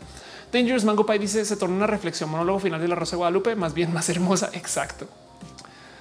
Vámonos a nuestra última sección, una sección que me gusta llamar Pregúntele a Off, porque así se llama, donde literal levanto todo lo que ve ahí en el chat y vamos a platicar. Hoy quería hablar acerca de los concursos de belleza, pero honestamente este show lo hice para hablar más acerca de Critical Beats eh, y el futuro de Ofelia y, por dónde quiero llevar mi carrera. Les quiero nomás confesar también que por qué, por qué para mí, por qué es tan importante para mí hablar de esto. Primero que todo porque ustedes son parte de mi vida, eh, pero segundo porque además em, yo no sé cómo va a ser mi familia. Yo no soy una persona heteronormada. Eh, de entrada, no sé si siquiera hasta me va a poder casar y no sé si me interesa esta altura. No sé si sea una meta, algo que quiera cumplir y no sé si va a reproducir, no sé si siquiera pueda. Entonces un día senté cabeza y dije, entonces tu, tu legado, porque sí quiero dejar legado, tu legado es tu trabajo. Por eso yo me tomo tan en serio estas chambas. Por eso yo no dejo que un show se haga sin que yo prepare. Por eso yo no me subo al escenario a pendejearle. Por eso yo no hago eh, videos que sean meramente retos, sino yo quiero investigar para comunicar, educar y estas cosas, ¿no? Eh, y nada, nada malo contra mis amigos y compañeros y cercanos y lejanos youtubers que se dedican a hacer estos videos que son muy, muy desde el entretenimiento, porque entiendo que hay que entretener a la banda también. O sea, a fin de cuentas soy comediante pero mm, lo digo porque estas decisiones me duelen mucho. El, no estar en Critical Beats eh, me salta en que pues, todas las semanas yo soy tan ocupada que no tengo tiempo de, llevar vida social normal. Entonces todas las semanas veía a dos amigas y eso me choca que no va a ser parte de mi rutina. ojalá encuentre cómo compensar contra eso y, seguir hablando con ellas porque las quiero mucho. Pero además, em, porque estoy tomando una decisión de lo que va a ser mi carrera, que en mi cabeza es como decidir quién va a ser mi hijo, si va a ser Critical Beats o si va a ser este, la comedia. Y desafortunadamente el tema de las clonas es solo eh, un cuento eh, y que de paso es lo que diría una clona. Eh. Las clonas dirían que no hay clonas para que no se vayan creyendo este, la realidad. Pero el tema de las clonas me gustaría poder decir que puedo hacer varios shows a la vez y resulta que no. Entonces me voy a enfocar en una cosa en particular y por eso lo quería platicar. Este dice la locomotora, ya me quemé, no soy travesti, soy actor. Eso diría una persona travesti. ¿eh? País oficial dice solo tengo una duda. ¿Por qué hablas tan rápido? Sugiero que no hables, sugiero que hables un poco más lento. Luego, cuando hablas muy rápido, no gesticulas bien y como que arrastras algunas palabras porque tengo dos horas y muchas cosas que decir porque me emociono. Em, prometo que trabajo mucho eso. Mi dicción es uno de esos temas que traigo como muy enredados y a veces simplemente quiero decir muchas cosas y ahí vas. Puede ser algo como colombiano. Dice Dangerous Mango Pie no está rompiendo la cuarta pared. No hay cuarta pared. No hay cuarta pared. Ustedes están aquí. No hay cuarta pared. Todos estamos en la misma sala. Adriano Yervides dice acabo de verme reflejado en ti con el aspecto que quieres dejar legado, pero me veo casado con hijos y abriste mi tercer ojo. Nunca he tenido pareja y he estado este, haciendo lo que los demás me dicen. Bueno, eh, hay una frase célebre de Steve Jobs eh, que yo sé que arranqué hablando de eso, pero y que Steve Jobs es un poco cliché, pero es muy válida. ¿eh? Dice la vida es muy corta para malgastarla haciendo las cosas de los demás. Corte Alba dice cómo le hago para ser activista LGBT. Deberías de hablar con la gente que tiene organizaciones de activismo LGBT, como por ejemplo It Gets Better, la Federación Mexicana de Emprendedores LGBT. Em, y solo siendo abiertamente LGBT puedes ya ser activista LGBT. Pon una bandera, pon una bandera LGBT en un lugar donde no esté y ya comenzaste. Como ves, pero búscate otros activistas, alguien eh, que esté dentro de estas grandes organizaciones. Seguro te puede ayudar a guiarte por dónde, sobre todo en tu ciudad, no sé dónde estés. Pero bueno, Danny Troll dice que si he probado las tortas de helado. Oh, por Dios, ¿qué es eso? Dice este es cuando hacer otra colaboración con Elsa Ruiz. Eh, que debe hacer un stream con Elsa en algún momento porque quiero eh, eh, trabajar mi comedia con ella. Entonces, eh, cuando pase junio y se acabe la locura de Pride de tres, la política y todas estas cosas que me tienen amarrada, voy a volver a buscar a Elsa. Pero bueno, dice meme se va a perder el concepto de papá y mamá. Pues, o sea, a ver, eh, sí, bueno, no se va a perder, simplemente eh, va a seguir, o sea, no va a ser, no van a tener monopolio. Y lo digo porque ¿qué haces tú con las parejas homoparentales? Dos mamás, dos papás. Eh, ¿Cómo se le dice a mamá uno, mamá dos o papá uno, papá no? Esas cosas. y pregnant trans man. Este también que no se te olvide que existen estas parejas que son pues, o sea, no están, perdón, pero más que la ciencia, esto pasa, pasa, no? Estos son dos hombres homosexuales eh, de los cuales uno va a dar a luz y entonces, pues ahí tiene su panza, no? Y este, pues estas cosas pasan, güey. Perdón, hay hombres trans embarazados, güey. O sea, así es la vida, no? Entonces, eh, cuando el papá es quien da a luz, entonces eso, no? Pero dice Francisco Centeno es que ahora se les dice papu y paps. Exacto. A veces dice ejercicios de dicción. He trabajado mucho, mucho mi dicción. Es más, hasta me da pena que me tengan que decir que a veces patino al hablar, porque yo creo que eso tiene que ver también con el hecho que estoy haciendo un show de dos horas y tanto y cansa y, no paro de hablar. ¿eh? O sea, son, o sea, cuando paro a tomar cualquier bebida se siente. Entonces, eh, también puede ser un poco por eso. Pero, por ejemplo, ¿quién fue mi profe de dicción? La Maniguis. Entonces, eh, por eso es que ando de güera también. Pero bueno, Elsa Torres dice: Amo lo que haces, sigo todo lo que sacas. Felicidades por lo presente. Gracias. Ulises dice: los 28 años no tengo idea de lo que quiero hacer con mi vida. Y es algo que me causa muchos conflictos, pues todos a mi alrededor tienen carreras, familia, una vida bien establecida que puedo hacer. Te voy a recomendar una rola súper cliché. No hay más cliché que esto. No hay, no hay rola. Este no hay cosa más de, de tía decir esto pero dale una escuchada, lee las letras de paso. Te recomiendo que leas las letras Ulises. Eh, es una rola que se le tilda a Baz Luhrmann, que es eh, un productor em, que se llama Everybody's Free. Em, y el cuento es, la verdad es que luego salió a luz que no escribió él esta, esta rola, aunque sí la publicó y la hizo y, suena súper cliché, pero no Baz Luhrmann básicamente le da un consejo a la gente de la generación anterior ahora, pero la gente que se está graduando en ese entonces de qué chingados vas a hacer con la vida. Y entonces su consejo número uno es usa crema, de usa bloqueador solar, pero levanta tips muy pinches bonitos, como por ejemplo, A veces vas a estar enfrente de la manada, a veces vas a estar atrás de la manada y no importa porque la carrera es contigo. Pero uno de mis tips favoritos que lo levanto mucho, sobre todo siendo esta vieja artista rara, youtuber, pero que hace transmisiones que no sé qué, soy yo, em, es que él dice no te preocupes por no saber qué quieres hacer en la vida. Y, y luego repunta diciendo hay gente que a sus 40 todavía no saben qué quieren hacer con su vida y de paso son los más interesantes. Mi consejo para añadirle a lo que dice la rola es investiga, no pasa absolutamente nada. La vida es pinches larga. güey. Yo conozco gente que a sus 60 años comenzaron a hacer cosas y cuando digo a los 60 comenzaron a ser músicos y comenzaron. Eh, comenzaron a estudiar a los 60. Entonces no te preocupes. El cuento es eh, no pares de hacer. Me explico. Si tú te sientes así con tristeza, no. No, no, más bien comienza a construir. Y, y esto es, por ejemplo, ¿por qué estoy haciendo este show hoy? Es porque yo aprendí a intentar hacer cosas y si no funciona bien como yo quiero que funcione, saber dar reversazos. En vez de pensar y, tener parálisis por análisis, es aviéntate algo y si no funciona bien, pues, bueno, pues das un reversazo y te avientas por otro lado, como Ofelia haciendo critical beats por un año, luego haciendo rewind y ahora haciendo comedia, no e-, ese tipo de cosas. Dice mi dragón Trilo, ¿en qué te especializaste? Estudios. Eh, todo eso lo encuentras, de hecho, en mi página de Facebook. Tengo que hacerlo. Olvidemos eso. Vamos a ver si puedo hacerlo sin hacer login.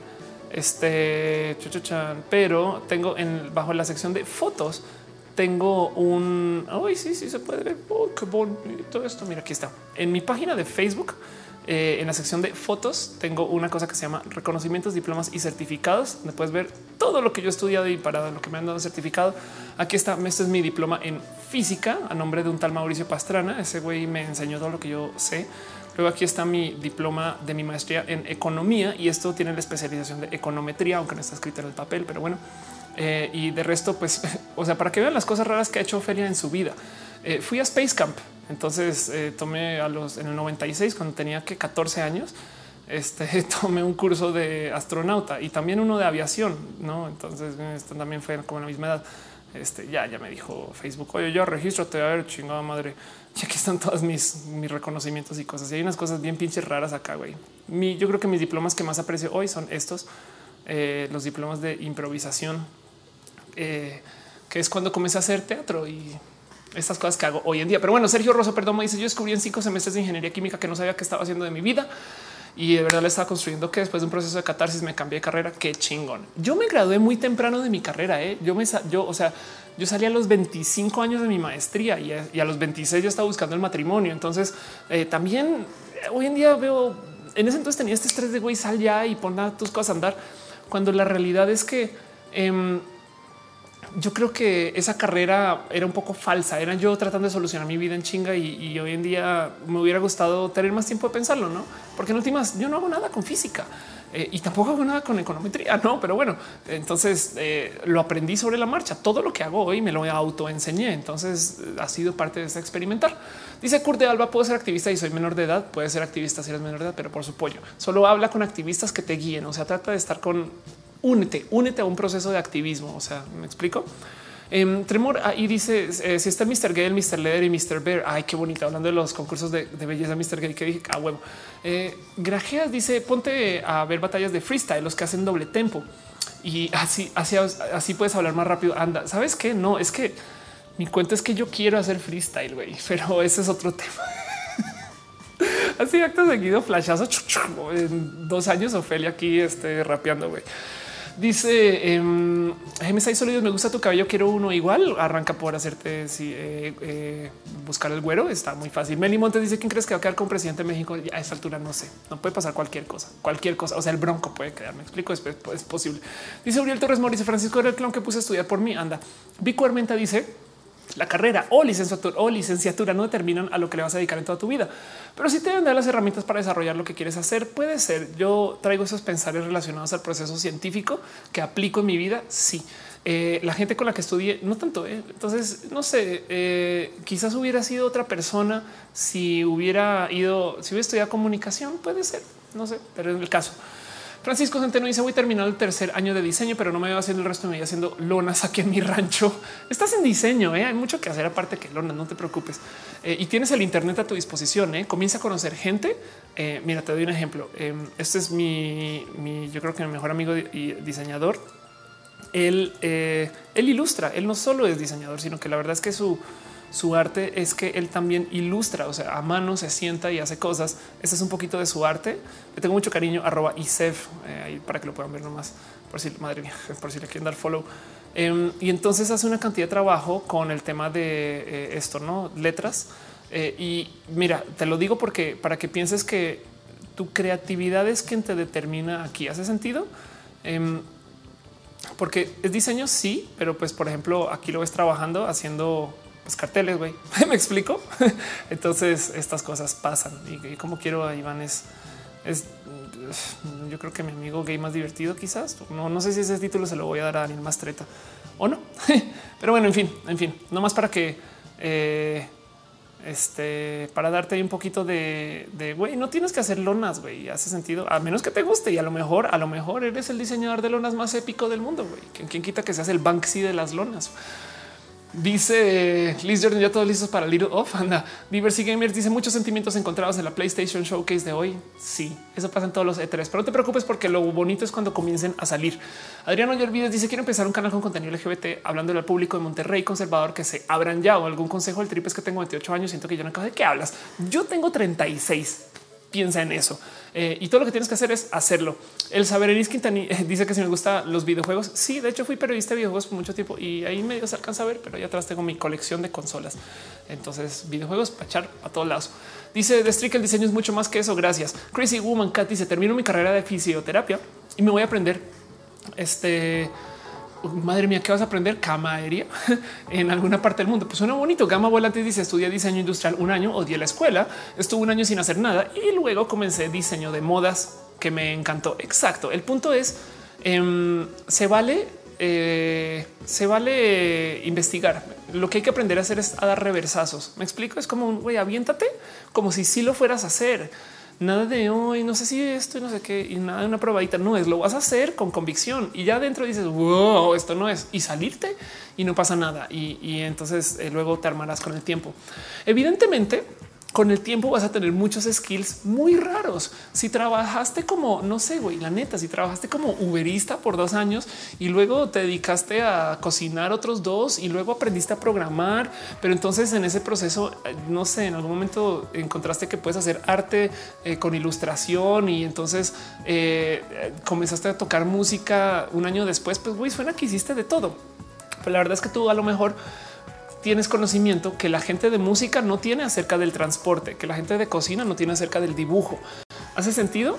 Los, los momentos especiales del desarrollo de carrera están en los intermedios entre eh, dos carreras que la gente usualmente no mezcla. Por ejemplo, hay cosas muy bonitas. Si tú eres una amiga que es programadora y diseñadora de modas, güey, entonces a lo mejor va a ser el mejor software para diseño de modas. Pero un pequeño paréntesis, Adrián, hoy el video deja un abrazo financiero. Muchas gracias, Adrián. Muchas, muchas, muchas gracias. Esa pregunta dónde está Matú. Ahí está, está echado, está jetón. Entonces, el punto es esa persona que aprende de absolutamente todo lo que hacen todas las esquinas se le conoce como una persona transdisciplinaria. Y de hecho, de una plática TED de, en ese tema eh, acerca del ser transdisciplinario, que es aprender un poquito de cada cual y hacer tu propia carrera. No, y eso también se vale, se súper vale. Montserrat eh, Morat, ah, están hablando, está hablando con Retesam. Dice: Estoy vieja para eso. Estás por la Ciudad de México. Ayudo. Ay, qué bonito. Eh, Taco Girl dice: Lo bueno, antier fui a arreglar mi cabello. Ahora traigo un corte lindo. Lo malo, creo ya perdí mi trabajo. todo, todo por tener buen cabello. Mushroom King MX dice: Gracias por el stream. Me sigue doliendo de Critical Beats para seguir tu vida súper de stand up y me tienes acá también. ¿eh? Y, eso yo creo que es hora también darle mucho cariño a las Pixel Beats para que ellas súper la saquen del estadio. Em, Dale Caro dice: Me gustaría que tocaras una vez más el tema de aliados, no aliados de la diversidad. Aliados, no aliados. Ah, ok, como quieres que hable de esta gente que a ver si lo encuentro. Eh, Starbucks, eh, Rainbow Cookie. Creo que creo que este año es lo que hicieron. No, Starbucks le dio por hacer una galleta de arco iris que ni siquiera aparece en Google Image Search. Pero bueno, el caso sí, estas, estas empresas que todo el año de repente no están y de repente llega junio y dicen hoy somos súper LGBT y entonces todo aquí es LGBT, la diversidad, la diversidad, la diversidad, la diversidad. No se acaba junio, se acaba, no? Em, yo creo que hay que tener en cuenta que eh, yo prefiero eso a que no tengan apoyo punto. ¿eh? Yo, yo prefiero tener apoyo fake a que no tengamos apoyo del total, porque en últimas eh, siguen apoyando la causa, así sea de plastilina, no hace sentido. Es como que no sé, recibo lo que sea a nivel del cariño que se le da a la gente LGBT. Eh, y, pues es una lástima cuando pasan cosas como lo que pasó en YouTube, no? Que por un lado se ve que no están dándole el cariño máximo a la gente LGBT, pero por otro lado están apoyando lo LGBT. Y yo creo que eh, esas cosas pasan también porque las empresas suelen ser monstruos de muchas cabezas. Los departamentos LGBT de las empresas, caray, perdón, este, los departamentos LGBT de las empresas este, eh, suelen ser dos o tres personas que están tratando de organizar todo el desmadre para toda la empresa. No, entonces en el Pride Connection, eh, de nuevo, nomás para mostrar eh, dónde estás miembros. Aquí está. Eh, imagínate que seguro en eh, no sé, en City Banamex hay 20 personas que llevan una agrupación de más de 20, eh, pero, pero hay alguien en City Banamex que no apoya lo LGBT. Entonces va a maltratar a una persona y, entonces tenemos esta como pelea interna de la hidra de quién se apoya y quién no apoya y no sé qué. Pero yo creo que el que se estén pronunciando todavía nos ayuda. Y del otro lado, eh, también sirve para agarrar eso y usarlo en contra de los casos cuando no están ayudando en ese sentido. Eh, creo que prefiero eso. Y de paso también eso es lo que es estar de moda. ¿eh? Yo creo que eso es un positivo que la gente quiera hacer LGBT así sea por moda. Gerardo Ruiz dice con eso poco que apoyan es suficiente para mover masas. No la gente normaliza muy bien. Ándale, sí, total. Eh, Fer Linares dice: ¿Conoces a filósofos que trabajan con el tema queer feminismo? Hoy sabes que eh, sí y no. Yo creo que la mejor persona que te puede guiar con eso eh, es eh, Ignacio Lozano. A ver si lo encuentro en Twitter. Aquí estás. Ok. Ignacio Lozano. Ignacio Lozano es un académico espectacular. Está en eh, no está en la UNAM, pero bueno, eh, esto criticó un PHP, investigador docente premio de la juventud feminista. Em, y aquí está su entrada en Research Gate, donde tiene las cosas que ha publicado. Eh, doctorado en psicología social, profesor eh, en la esto en la pedagógica nacional. Em, y justo yo creo que lidia un poquito con lo que tú estás buscando. Entonces igual y puedes, yo creo que sea alguien que te puede guiar con eh, rubros de filosofía en lo que estás buscando es Nacho. Ok. Perdón, un paréntesis, Gemesai Solidus dice eh, que es eh, TV. Ya salí con mis closets en YouTube. Ya solo faltan 20 closets más.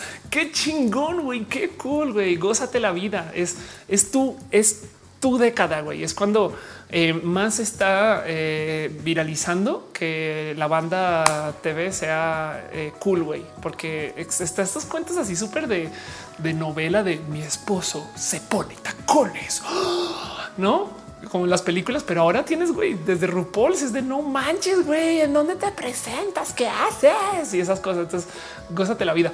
Em, el señor Frío deja eh, este muchas, muchas, muchas, muchas sandías y también está hosteando. Muchas gracias. Señor Frío dice volvió el trabajo, sigue el aire. Sí, exacto. Rete Sam dice Condejo, estoy organizando lo que aparentemente será la primera batalla de robots en mi ciudad. No manches, pásame información. Qué cool, güey. Yo quiero ver robots batallar. Qué chingón qué chingón. La locomotora dice en mi escuela, ahí es específico. Te recomiendo que busques en esta universidad, en tu localidad, muestres toda la carga teórica que tienes. Qué bonito, qué chingón. Ah, perdón, alguien está hablando de, lo teórico. María José, María José, ¿dónde estás, María José? ¿Qué dijiste, María José? Em, Elsa Quintana dice: Voy a hacer una investigación para mi maestría sobre gente trans en la educación mexicana. Según tu opinión, cómo enfocaría el objeto de estudio de forma concreta y qué bibliografía gusta. Háblame por Twitter y te mando bibliografía y con quién hablar de alguien que está haciendo algo relacionado con ese tema. Eh, y ahorita sí dice María José y, con eso te ayudo. María José dice estudio ingeniería de sistemas. Me encanta la danza folclórica. Quiero dedicarme al 100% de ella, pero mi familia no cree que sea un buen futuro. María José, este te invito formalmente al este Dance Stars eh, Camp se llama, no Dance. Caray, aquí está. Te invito formalmente a esto. ¿Cómo se me olvida? ¿Cómo se me olvida siempre? No, no es aquí. Ay, madre mía. Eh, Dance Camp. Ahora, ¿cómo estás? Chale, eso me pasa por no tuitear y no promocionar bien. De no es si estás por ahí. Ay, ok. Es que esto de lo que estás hablando, Noelia, quien está en el chat, mi novia, ella baila. Em, y siempre se me olvida, ¿eh? ¿eh? pero en junio, perdón, en julio, en julio, aquí está, ok, Dance Star Camp, ya, no estaba tan mal. En julio eh, viene este, esta cosa que se llama Dance Star Camp, que ahora, ojo por Dios, ahora resulta que eh, están, le están dando updates. ¿Dónde puedo encontrar información?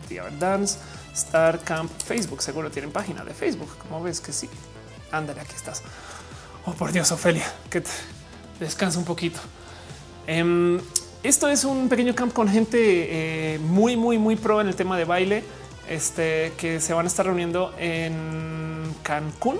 Se van a encerrar una semana eh, y ojo, esto eh, es para gente que tiene el baile desde lo profesional. Ok, entonces lo digo nomás como para darte como un poquito como de ejemplo que si hay gente que se está reuniendo, tu dilema es el dilema del artista siempre, siempre va a ser más fácil pensar que, que tu arte no va a dar que estar en donde estás cómoda recibiendo dinero, no sé qué lo hará, no. Así que eh, lo único que puedes hacer es aventarte un poquito. Yo en mis agencias siempre tenía estas personas que intentaba hacer como su arte y luego volví a la agencia después de seis meses y luego se volvió a ir y volví a intentar y luego volví a la agencia luego de seis meses. Yo lo llamaba como la gran migración del creativo, ¿no? porque es como las ballenas van, alimentan, vuelven. Eh, inténtalo hasta que hasta que un día pegue. Hace sentido. Semua, eh, ¿quién, quién es esta Semua? No es una persona que va a subir a mi canal que estoy entrevista, que entrevista hace nada, pero es una amiga que eh, ella es cantautora y hace cosas súper, súper bonitas. La quiero mucho. Este puede que la reconozcan, como no, no también, pero el caso es que eh, ella vive de esto, de su talento musical. Y Sem este, tiene una cantidad de historias muy bonitas que contar, pero ella un día me, yo le hablaba acerca de cómo yo quisiera hacer música o ser parte de música. Algo así. Ella me dice, güey, es muy fácil. Comienzas a tocar música hasta que te suene bonito y cuando te suene bonito te presentas. Todavía no me suena bonito, básicamente, pero ahí voy. Entonces eh, también considera eso un poquito. Es como un eh, eh, llega un momento donde mira, cuando tienes que tomar el salto es cuando estás atrapada en ese momento que ya no puedes mejorar más porque sigues manteniendo tu trabajo estable. ¿Hace sentido? Ya, ya es un güey, es que no estoy sacando adelante mi teatro, mi baile, mi música, eh, porque la neta estoy todo el día en la oficina. Y ahí es cuando tienes que tomar el salto y toma todos los huevos y ovarios del mundo. Entonces es muy normal tenerle miedo. Pero lo peor que puede pasar es que a los seis meses o a los dos meses o a los tres meses vuelves a tu trabajo, capaz y sin ahorros, pero vuelves. No me explico, no, no te vuelves incapaz. Em, Dice eh, Gerardo Ruiz Méndez, me hace sentir que puedo hacerlo todo y después siento que si no lo logro dolerá mucho más. Mira, te digo algo, lloré por tener que dejar Critical Beats. Entonces sí, sí duele, es un hecho, es fin. Yamile Ramírez dice, me encanta romper el corazón, llevaba tres años enamorada, justo me acaba de enterar que no soy correspondida. ¿Algún consejo para curar el corazón roto? Em, yo creo que el mejor consejo me lo dio en algún momento mi amiga Eri, eh, pero eh, Eri de, de la youtuber. Em, compra una motosierra eh, y asesina a alguien. o un lanzallamas y atropella a alguien también. ¿no? Eso a lo mejor te puede ayudar un poquito.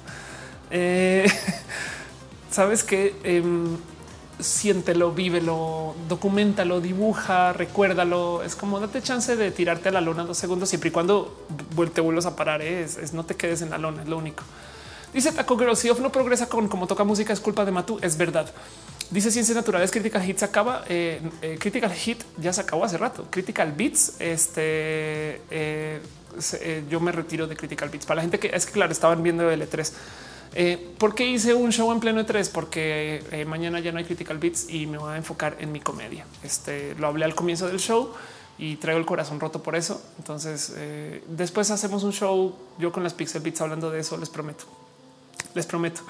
Daniela Valencia dice ya hizo un video de criptomonedas. Sí, ya hizo un video de criptomonedas. Cuarto Celeste dice están censurando mi comentario. Quiero saber la opinión de Off. ¿Qué dijiste? Cuarto. Seguro lo dijo tercer celeste. Jajaja. Ahorita, a ver, te busco así rápido. ¿Dónde estás? ¿Dónde estás? Cuarto celeste. ¿Dónde estás? Ya no te vi. Eh? Perdón, perdón. Ya, ya no te puede que no hayas salido, quizás. Eh, bueno, a veces YouTube decide cosas raras. Em, Dice eh, eh, Francisco José, ajuste las llamas de Elon Musk. Eh, mi Dragon Trillo dice qué opinas de gorilas. Lo hablé en el video de Pepe y fue de güey, no escucho gorilas desde hace como tres discos. Güey, Vito ya dice dejar pasar el tiempo es lo mejor, el tiempo todo locura. Exacto. Y eso em, dice Poncho Pollo que mañana no. Gracias por todos los critical beats, fueron súper bonitos. Ya sé, yo eso quedaron grabados, no es lo bonito. Polaris dice me voy enterando de critical beats. Ya sé, em, ya sé en fin.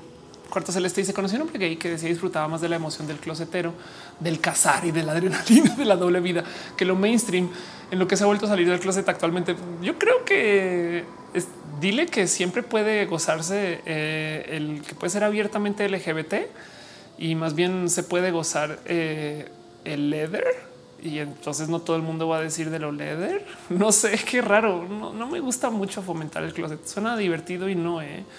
Porque digo, supongo que lo mismo pasa con cazar animales, no? O sea, haces daño.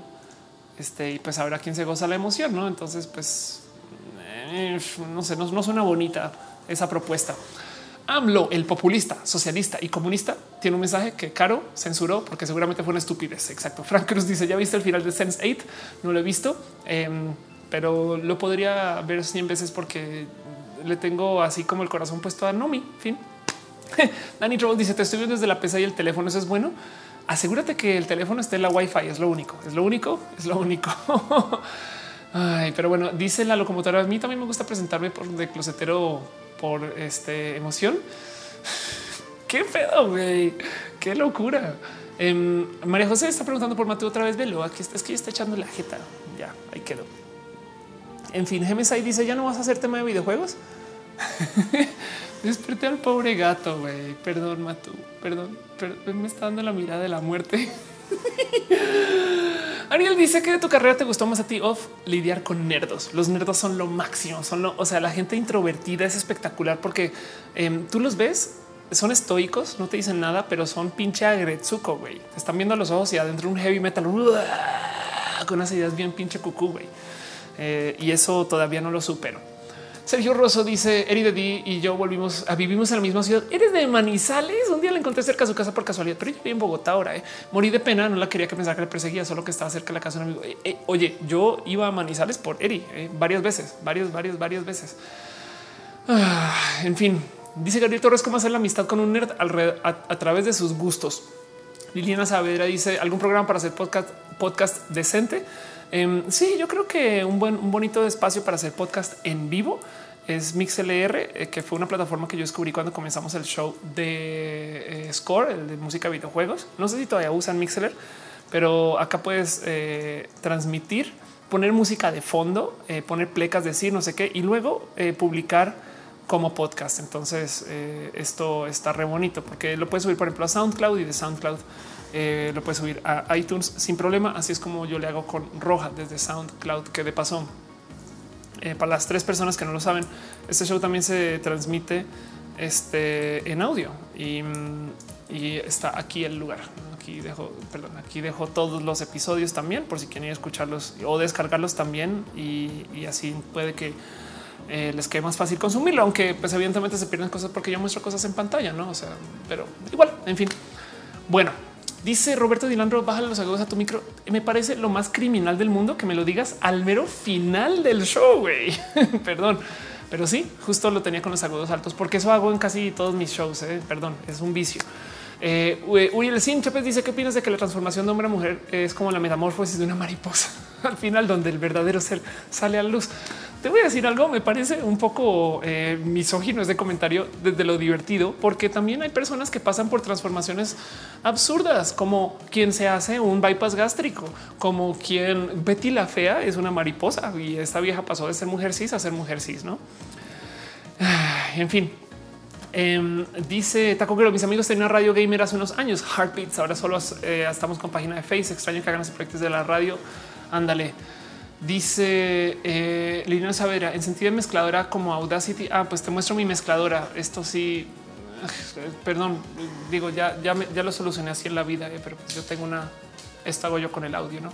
No tiene que ser así, no, no, no tiene para nada que ser así, pero, pero prefiero tener cuando se trata de cosas que son en vivo, siempre prefiero tener dispositivos por aparte, porque mm, eh, si falla uno, solo falla el audio. Me explico, no falla todo, no?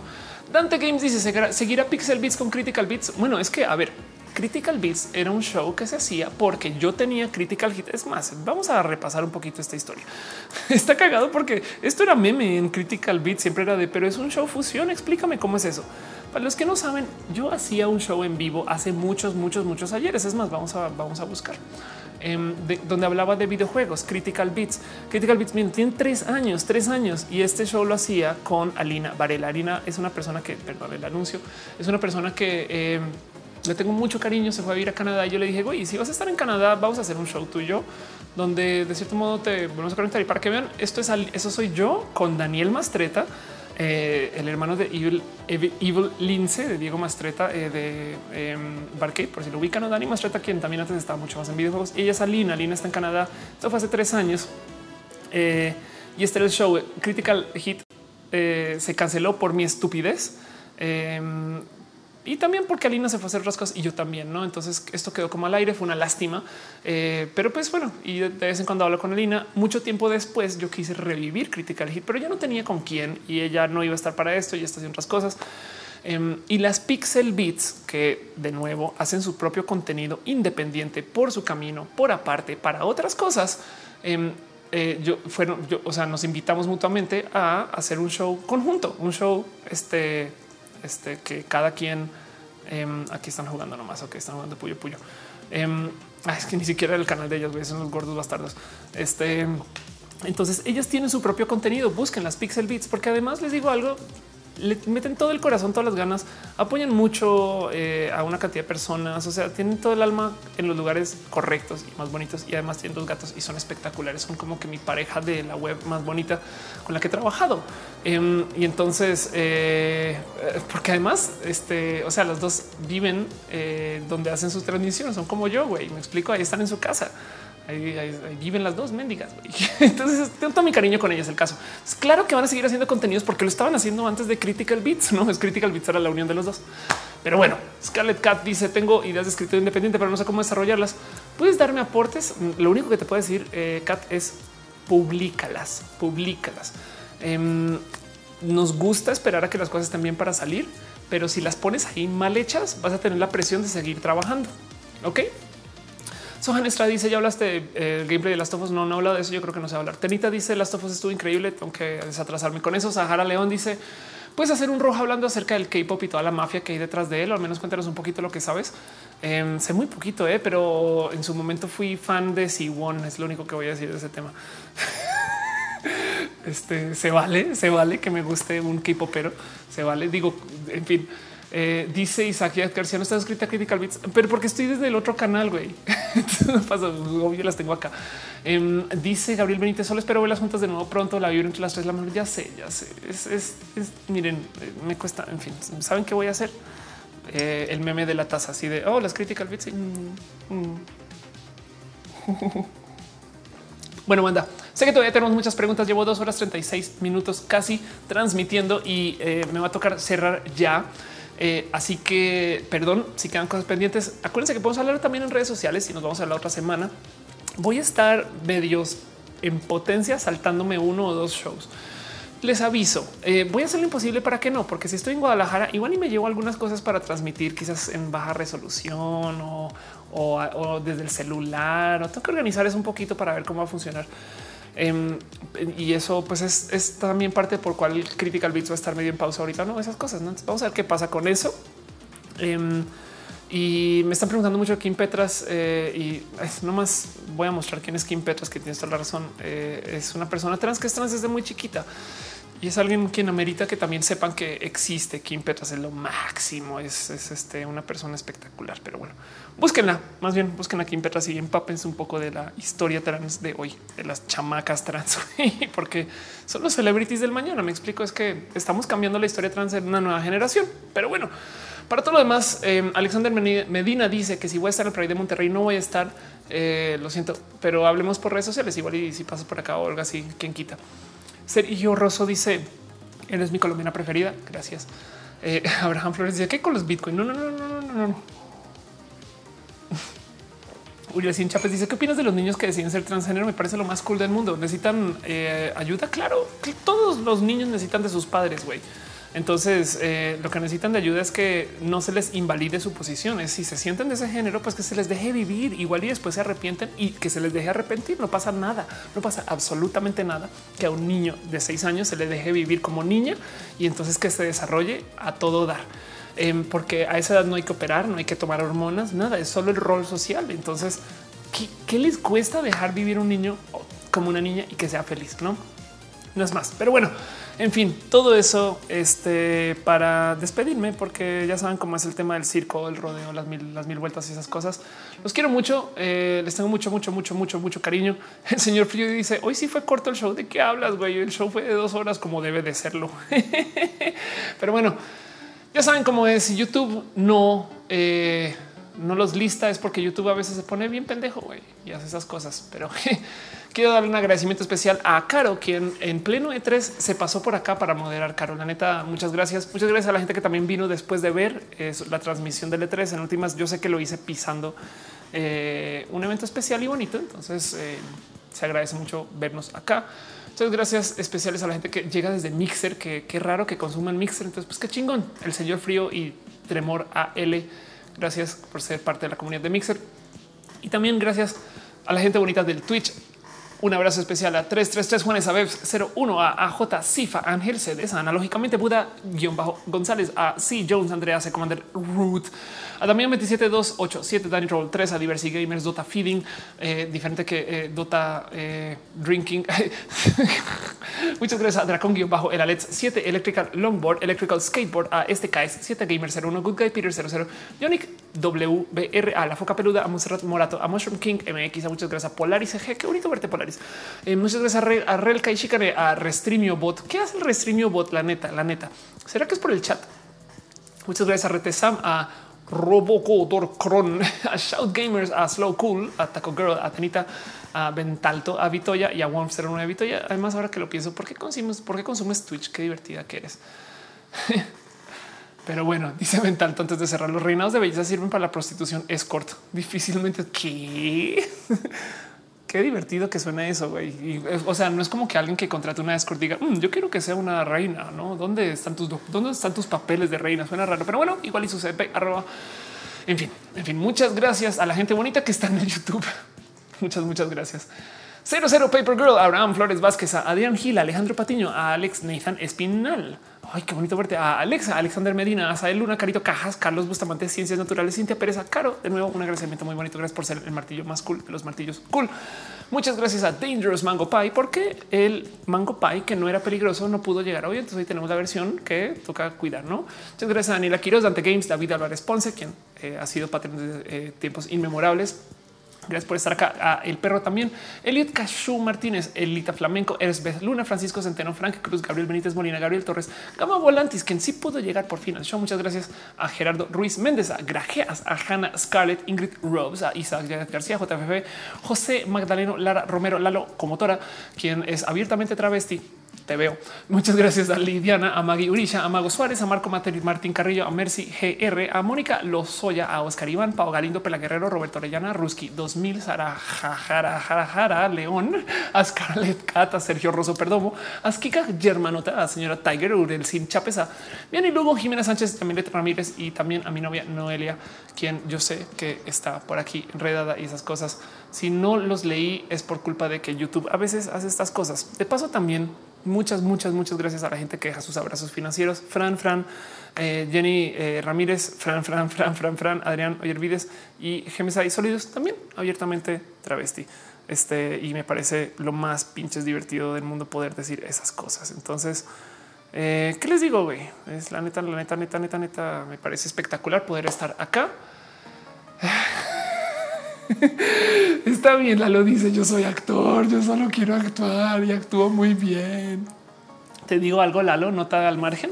La cantidad de actores que se acercan conmigo me dicen, ¿cómo actúa una mujer trans? Y yo así de, güey, pues una mujer cis. Eh, con una muy, muy rara, muy rara inseguridad de su apariencia y ya. Una mujer cis con síndrome de patito feo. Eso es ser una vieja trans. Yo creo que María José dice YouTube no me mencioné desde hace mucho tiempo. Chale. Elsa Quintanilla dice adiós y gracias. Yo creo que no te mencionó tampoco, pero también un abrazo. Y este Hannah Scarlett dice eh, buena noche. Eh, Caro dice nos vemos en 15 días chat. Eh, yo creo que no sé todavía, puede que la próxima semana sí voy avisando, voy avisando. Entonces solo les quiero nomás decirles que tengan presente que puede haber como pueden haber esas cosas. En fin, en fin, en fin, en fin. Eh, Ventalto dice creo que empecé con la pata izquierda. Todos empezamos con una pata, ¿no? Carito Cajas dice, ¿qué opinas de los activistas cordobeses históricos en cuanto a su punto? Oye, what? Tengo que leer tu pregunta y prometo que si lo hablamos en redes te contaré. En fin, Ruski dice que si leo mis mensajes de Insta, no no los leo. Eh, uso muy poquito Instagram. escriben por Twitter. Perdón, perdón por ser así, eh, pero es que estoy, es que abro Instagram y es una explosión de mensajes y, ya perdí control de eso. Si tienes algo en particular, em, en Twitter estoy y, podemos hablar. Es más, es más controladito, pero si estoy en Instagram, leo los que están publicados en público. Son solo los mensajes. ¿no? En fin, dice la locomotora: la ropa chica es cómoda a huevo. Dice Kokoro Kai, yo soy invisible. No, eres bien cool. Eres ninja. Eres no eres invisible, eres ninja. Eres ninja y por eso no te ve el chat. Pero bueno, en fin, ¿saben qué? Los quiero.